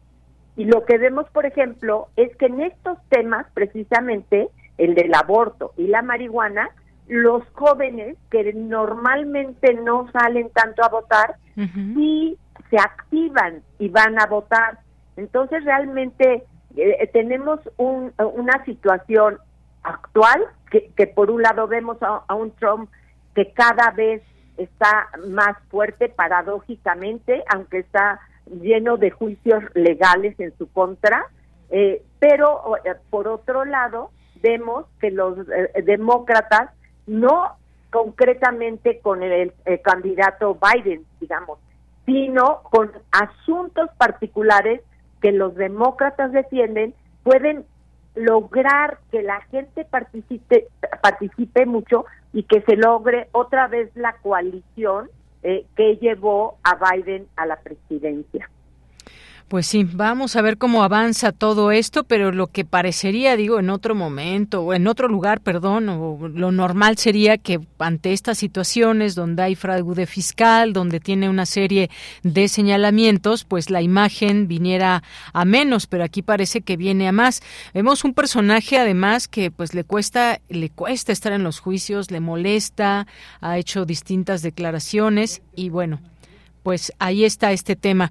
Doctora Paz Consuelo, eh, pues bueno, estos temas que seguiremos analizando, por supuesto, y eh, pues cómo se mueven las piezas políticas, porque ahora también con conflictos como el de Israel y Palestina, las eh, claras posturas de, del presidente Joe Biden actualmente, cómo pues configuran este escenario, qué tanto pues hay formas de que pueda esto afectar a un lado o a otro, a los republicanos o a los demócratas.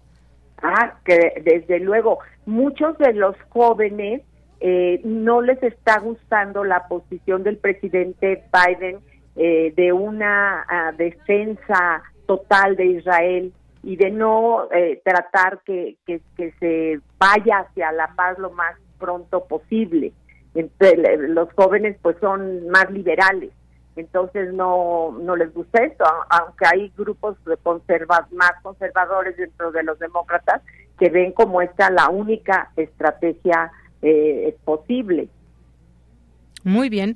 Bueno, pues seguiremos en el tema. Claro que hay mucho, mucho que decir y vamos a estar pues muy pendientes, muy atentos. Todavía falta, como decía, un buena, una buena parte para que se organice todo ese tema de las elecciones allá en Estados Unidos, pero así están las cosas hoy y vamos a ver poco a poco cómo va cambiando todo esto. Pues doctora Paz Consuelo, muchas gracias por estar aquí. Gracias, Elvira, por la entrevista. Muchas gracias. Hasta luego, muy buenas tardes. Gracias a la doctora Paz Consuelo Márquez Padilla, quien es doctora en Ciencias Políticas y Sociales con especialidad en Relaciones Internacionales y bueno, pues toda esta trayectoria para hablarnos de este tema, de lo que está pasando con Donald Trump allá en los Estados Unidos. Dos de la tarde con 29 minutos, continuamos. Prisma RU. Relatamos al mundo.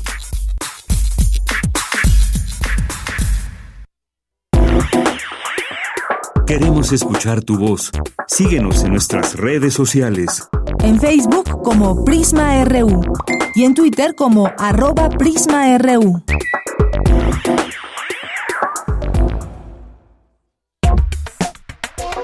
Tu opinión es muy importante. Escríbenos al correo electrónico prisma.radiounam@gmail.com.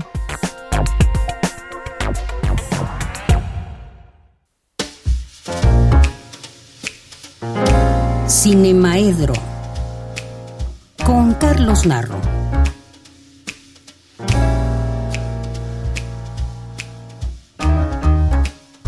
Bueno, pues ya estamos aquí en Cinemaedro con el maestro Carlos Narro, en esta su sección semanal. ¿Qué tal, Carlos? ¿Cómo estás? Buenas tardes. Bien, ¿cómo estás tú? Bien, muchas gracias. Qué bueno. Aquí en la corredera. Oye, pues oye varios, varios temas, pero ¿Por qué nos decidimos? Bueno, está el anuncio del premio a Elena Poniatowska.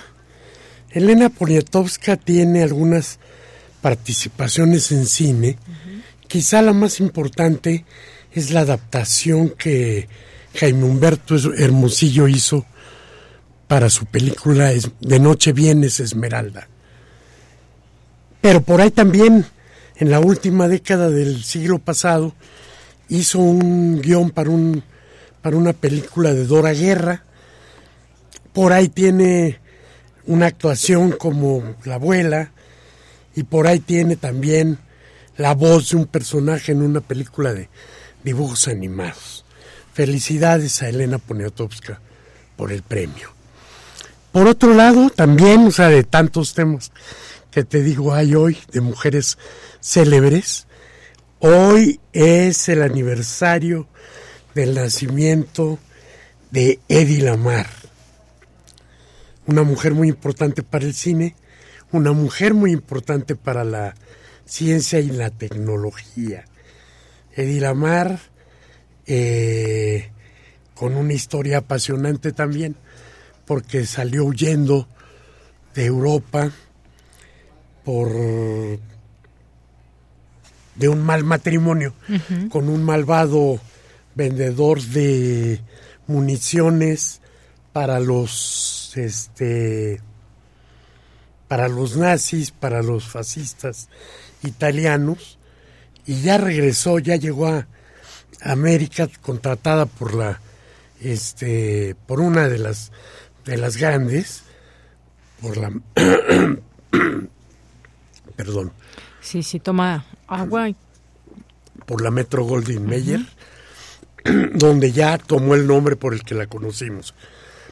Regresó después al nombre que, que tiene originalmente de austriaca para este como ingeniera eh, patentar el invento gracias al cual tenemos wifi y luego hace dos días eh, fue el aniversario de nacimiento también de otra extraordinaria mujer, María Curie, una polaca que de una gran importancia para la, para la ciencia, la única persona, no solo, muchas veces leo la única mujer, no, no, la única persona que ha ganado dos premios Nobel en categorías distintas. En 1903, el Premio Nobel de Física, en 1911, el Premio Nobel de Química. También la primera mujer en dar clases en la Universidad de París. Y contará una estructura académica y social eh, rudísima, que no la dejaba ni siquiera este, ser la asistente de Pedro Curie en el, en el laboratorio que tenía la universidad dada para él. Sin embargo, pues la vida de, de ella, voy a dar un dato nada más que me impresiona, que me ha impresionado desde que era yo un adolescente. Y es cuando eh, descubre el elemento de la tabla periódica de los elementos, el radio, eh, cuando lo descubre en 1898, es el resultado de una hazaña, de una hazaña, de una, este, sin duda, difícil tarea en la que se enfrenta con una tonelada de pechblenda, un mineral radioactivo, en el que normalmente lo que se encontraba era uranio, y que en una tonelada de pechblenda, después de meses y meses de trabajo, llega a sintetizar o a separar un gramo de radio. Es decir, lo que había ahí entre un millón de gramos, ella extrae el primer gramo de radio y demuestra que existe como elemento estable, no nunca son estables los, los elementos este, radiactivos, siempre se van degradando, pero nada más el radio es un elemento que puede tardar 1602 años en degradarse nada más y nada menos. Resulta que las, las libretas, el legado de María Curie, está protegido en cajas de plomo porque justamente sigue siendo radioactivo y probablemente lo seguirá siendo durante otros 1490 años. Es decir, la, la gran hazaña de ella, de no solo lograr extraer eso, es también lo que la mata. ¿Sí? Muere y es la primera víctima de su descubrimiento. Mm. Muere por culpa de la radiactividad. O sea, su descubrimiento la mata. Para mí, ella es el ejemplo de una verdadera pasión. ¿Cómo alguien puede entregarse a su labor? Así de decir, bueno, de un millón de, de cosas voy a encontrar la que estoy buscando. Eso fue lo que hizo al encontrar el radio. No se conformó con eso, ella nunca se conformó, nunca se conformaba. Todavía después de haber recibido los dos premios Nobel, todavía tiene la osadía de desarrollar el, la figura que puede sacar eh, radiografías de manera móvil. Hace el primer aparato para ser usado durante la guerra que te permite hacer radiografías sin que tengas que pasar a un cuarto enorme y demás, casi como todavía estamos acostumbrados. Es obvio que en 1914-15, pues no te podías esperar para sacar la placa de un hueso roto, este, a llevar a ese soldado, quién sabe a dónde, ¿no? Quién sabe a qué lugar fuera el, el más cercano. Entonces, todavía inventa esa posibilidad. Los rayos X habían sido descubiertos años atrás. De hecho, es ese descubrimiento de los rayos X lo que la mete a ella en esta búsqueda de los elementos radiactivos y de todas estas energías que no vemos y que están ahí. Y que están ahí, que si no las domamos, pues nos matan, ¿no? Finalmente. Las aportaciones de María Curie son actuales y vigentes. Antes del radio, con su esposo, con Pedro Curie, que era el titular de la, de la cátedra que después no dejaban que ella este, ocupara, descubre el polonio, al que Pedro le da el nombre de polonio, justamente como homenaje al país del que venía María, de Polonia, que entonces, como le ha pasado en siglos y años diversos, para entonces no era independiente. Yo creo que este las figuras admirabilísimas de las científicas nacidas en noviembre son para admirarlas, para que nos impresiones, nos impresionen. Y el tesón, el tesón, eso es lo que a mí todavía me pone más así cuando pienso que lo de ella no es un descubrimiento de laboratorio, sino es una épica de estar casi en la minería con una cucharita hasta lograr sacar el gramo de radio. Muy bien, Carlos. Pues bueno, ¿tienes recomendaciones también? Tengo recomendaciones, tengo recomendaciones.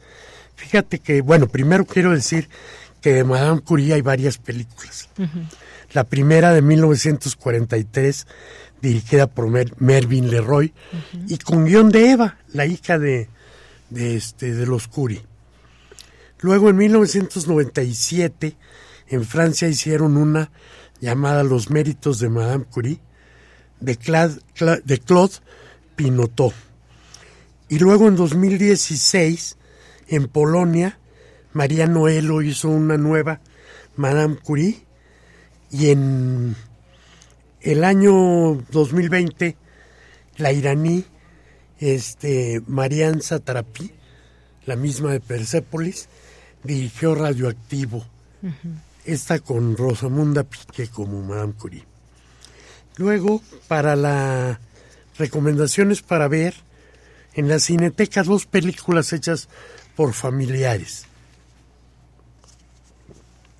Alcira y El campo de espigas, hecha el año pasado en Uruguay por el sobrino nieto de Alcira, nuestra gran Alcira de la, de la UNAM, del 68, del 73, de Agustín Fernández, su sobrino nieto, le dedica un recuento biográfico.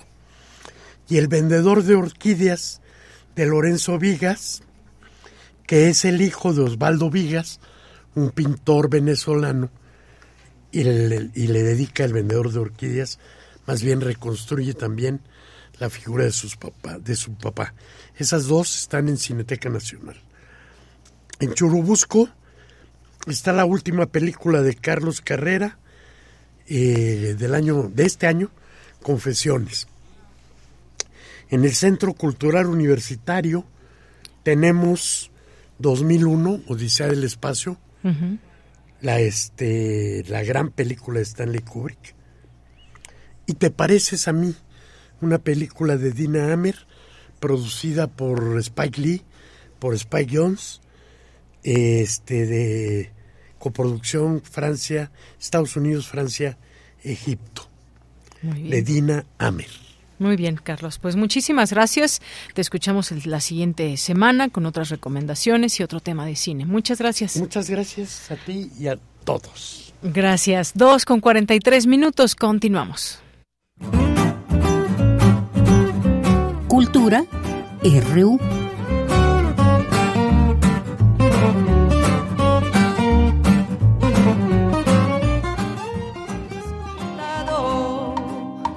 Tu manera de sufrir y no sabes que conozco cómo te gusta vivir, que no vuelves por las noches, que no llegas a dormir y no sabes que conozco cómo te gusta vivir.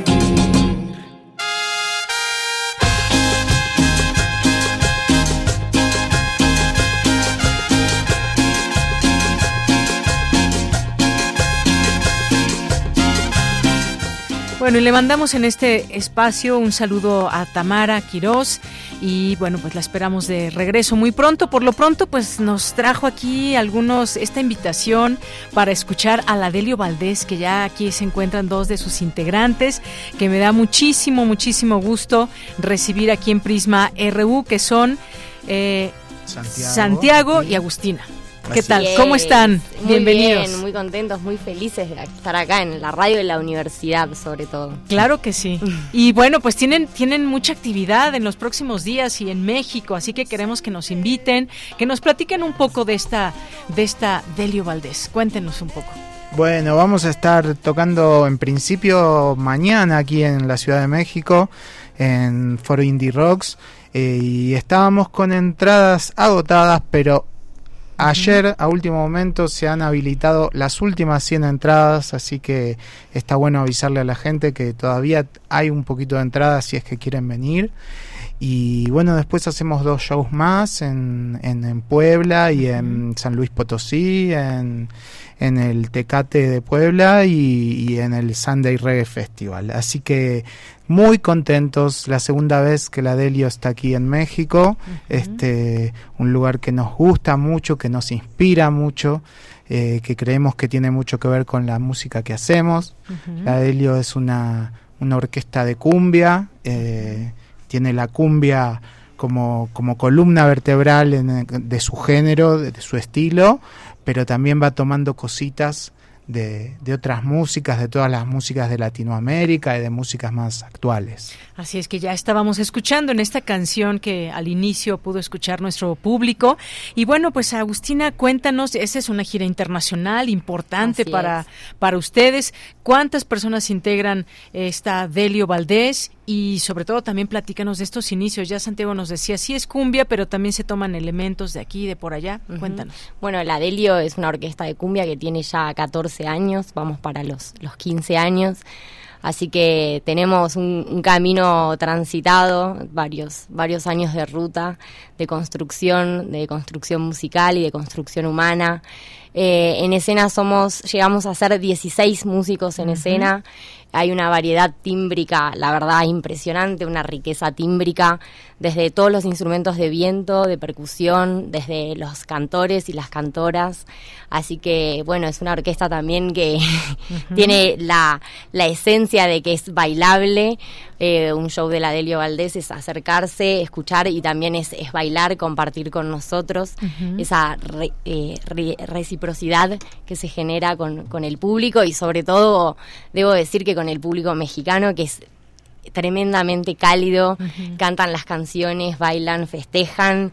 Eh, muy fervoroso. Es muy fervoroso, es muy intelectual. bailar, ¿no? bailar y también conocer, tiene su, cuota intelectual de saber las canciones, los nombres, los integrantes. Eh, bueno, el, recorrido que llevamos, ¿no? También un poco de, la historia, es algo que, me sorprendió la, la vez pasada y que también hace que que tengamos mucha felicidad en, en volver a México.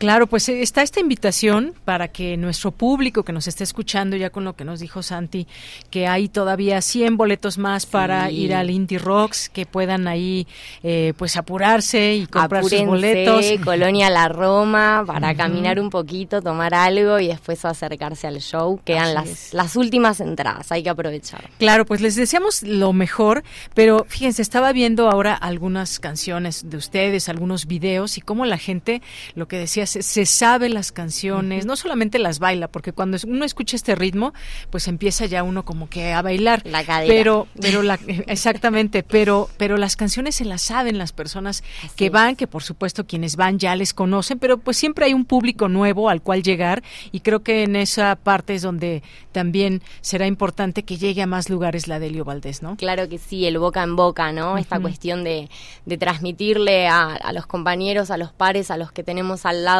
que es la música que nos gusta y, así también que, que, la orquesta pueda crecer, ¿no? Porque es, tiene la particularidad, la Delio, que es cooperativa, es autogestiva, nos ha costado muchísimo esfuerzo y muchísimo trabajo estar donde estamos, así que, y eso es gracias a la gente que hace posible nuestro sueño. Así es, querías decir algo también, Santi.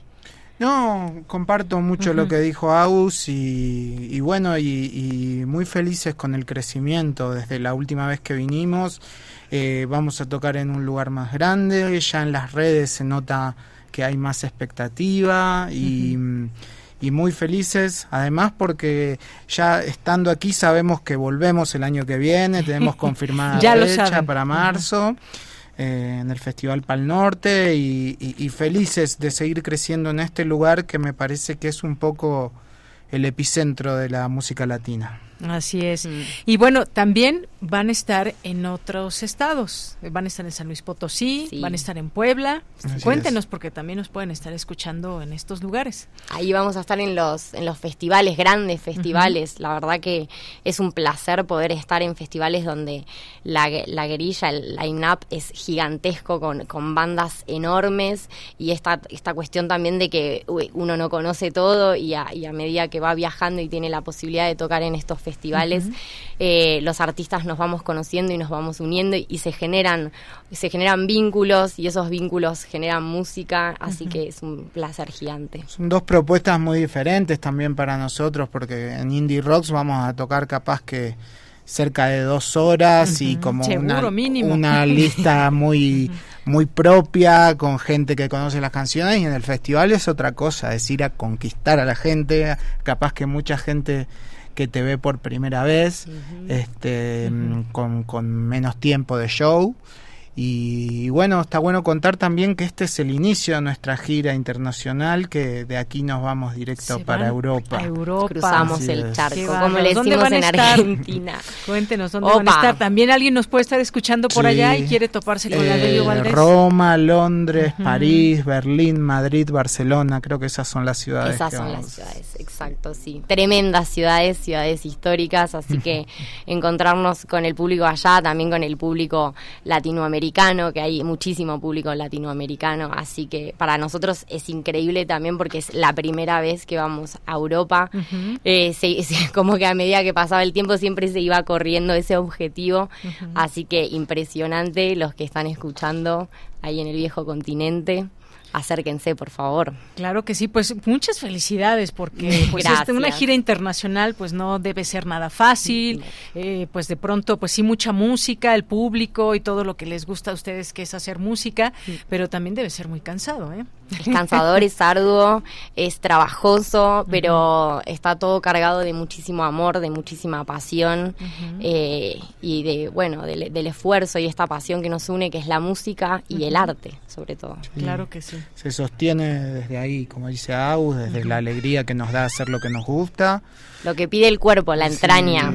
Eh, y, bueno, cuando, cuando uno a veces está medio dormido, medio cansado, aparece, de algún lado la energía aparece para, para salir al escenario, disfrutarlo y compartirlo. También la gente nos ayuda mucho en eso, cuando uno se sube al escenario y que que están cantando, que están bailando. Eh, claro, ustedes sienten toda esa comunicación que hay. Esa eh, experiencia en vivo que se genera ¿no? en los conciertos. Sí, sí, sí, totalmente. Y algo que mencionaban es una cooperativa. Cuéntenme de esta parte, ¿cómo fue esta formación? ¿Cómo, ¿Por qué se llaman cooperativa?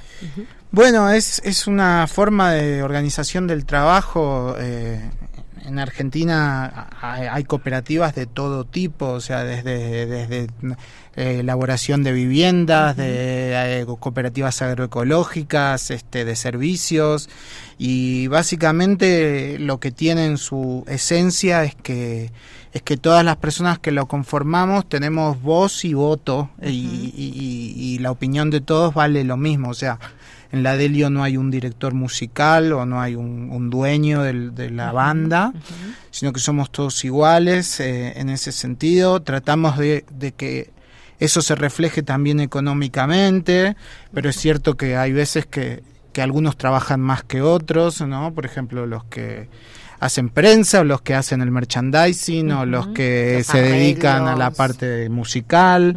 Este y bueno, también ha sido una experiencia de mucho crecimiento humano, más allá de todo esto, que es lo, lo más institucional de lo que estoy hablando, porque tiene que ver con un grupo de música siempre, siempre está invadido por, por los egos y los narcisismos de las personas que lo, que lo forman, ¿no? Y, y esta forma de organizarse hace que todo el tiempo eso esté en jaque y combinándose y midiéndose. Y la verdad que creo que hemos nos hemos aprendido estos años a, a, tratar, a crecer entre nosotros, a, dejar de lado a veces lo que uno piensa por el por el bien colectivo, digamos. Este es, es, es, una experiencia muy enriquecedora y y nada, creo también esto como un consejo en general, creo que trabajar y hacer cosas colectivamente enriquece mucho en este mundo que se, se pone a veces muy individualista y muy aislador.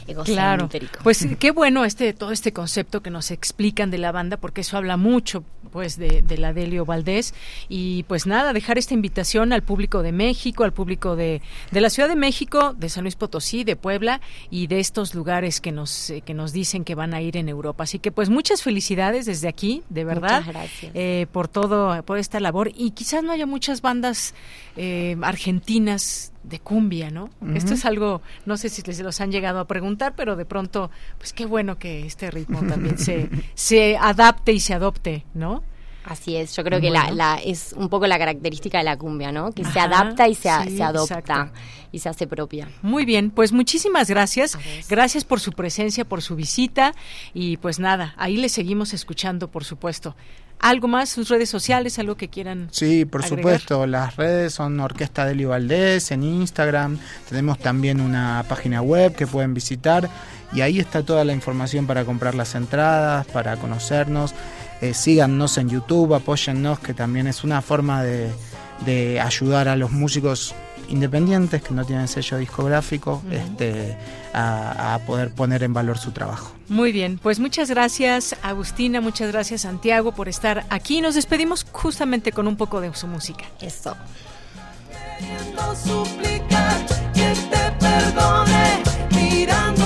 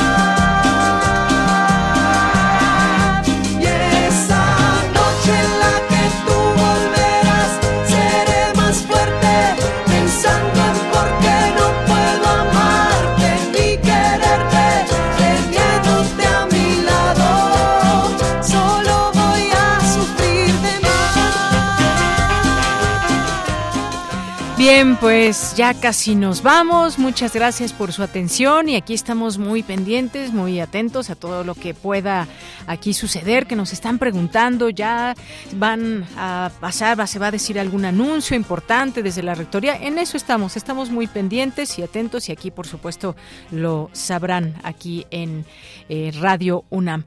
Bien, pues por lo pronto me despido. Muchas gracias por su atención, por estar aquí acompañándonos siempre en el 96.1 de FM. Gracias, por supuesto, por todos sus comentarios que siempre nos hacen llegar. Gracias a todo el equipo que acompaña esta transmisión y a nombre de todos ellos les deseamos una buena tarde, eh, buen provecho. Yo soy de Yanira Morán y estamos aquí muy pendientes y atentos. Gracias siempre por su atención y hasta mañana. Radio UNAM presentó Prisma RU. Una mirada universitaria sobre los acontecimientos actuales. Prisma RU. Relatamos al mundo.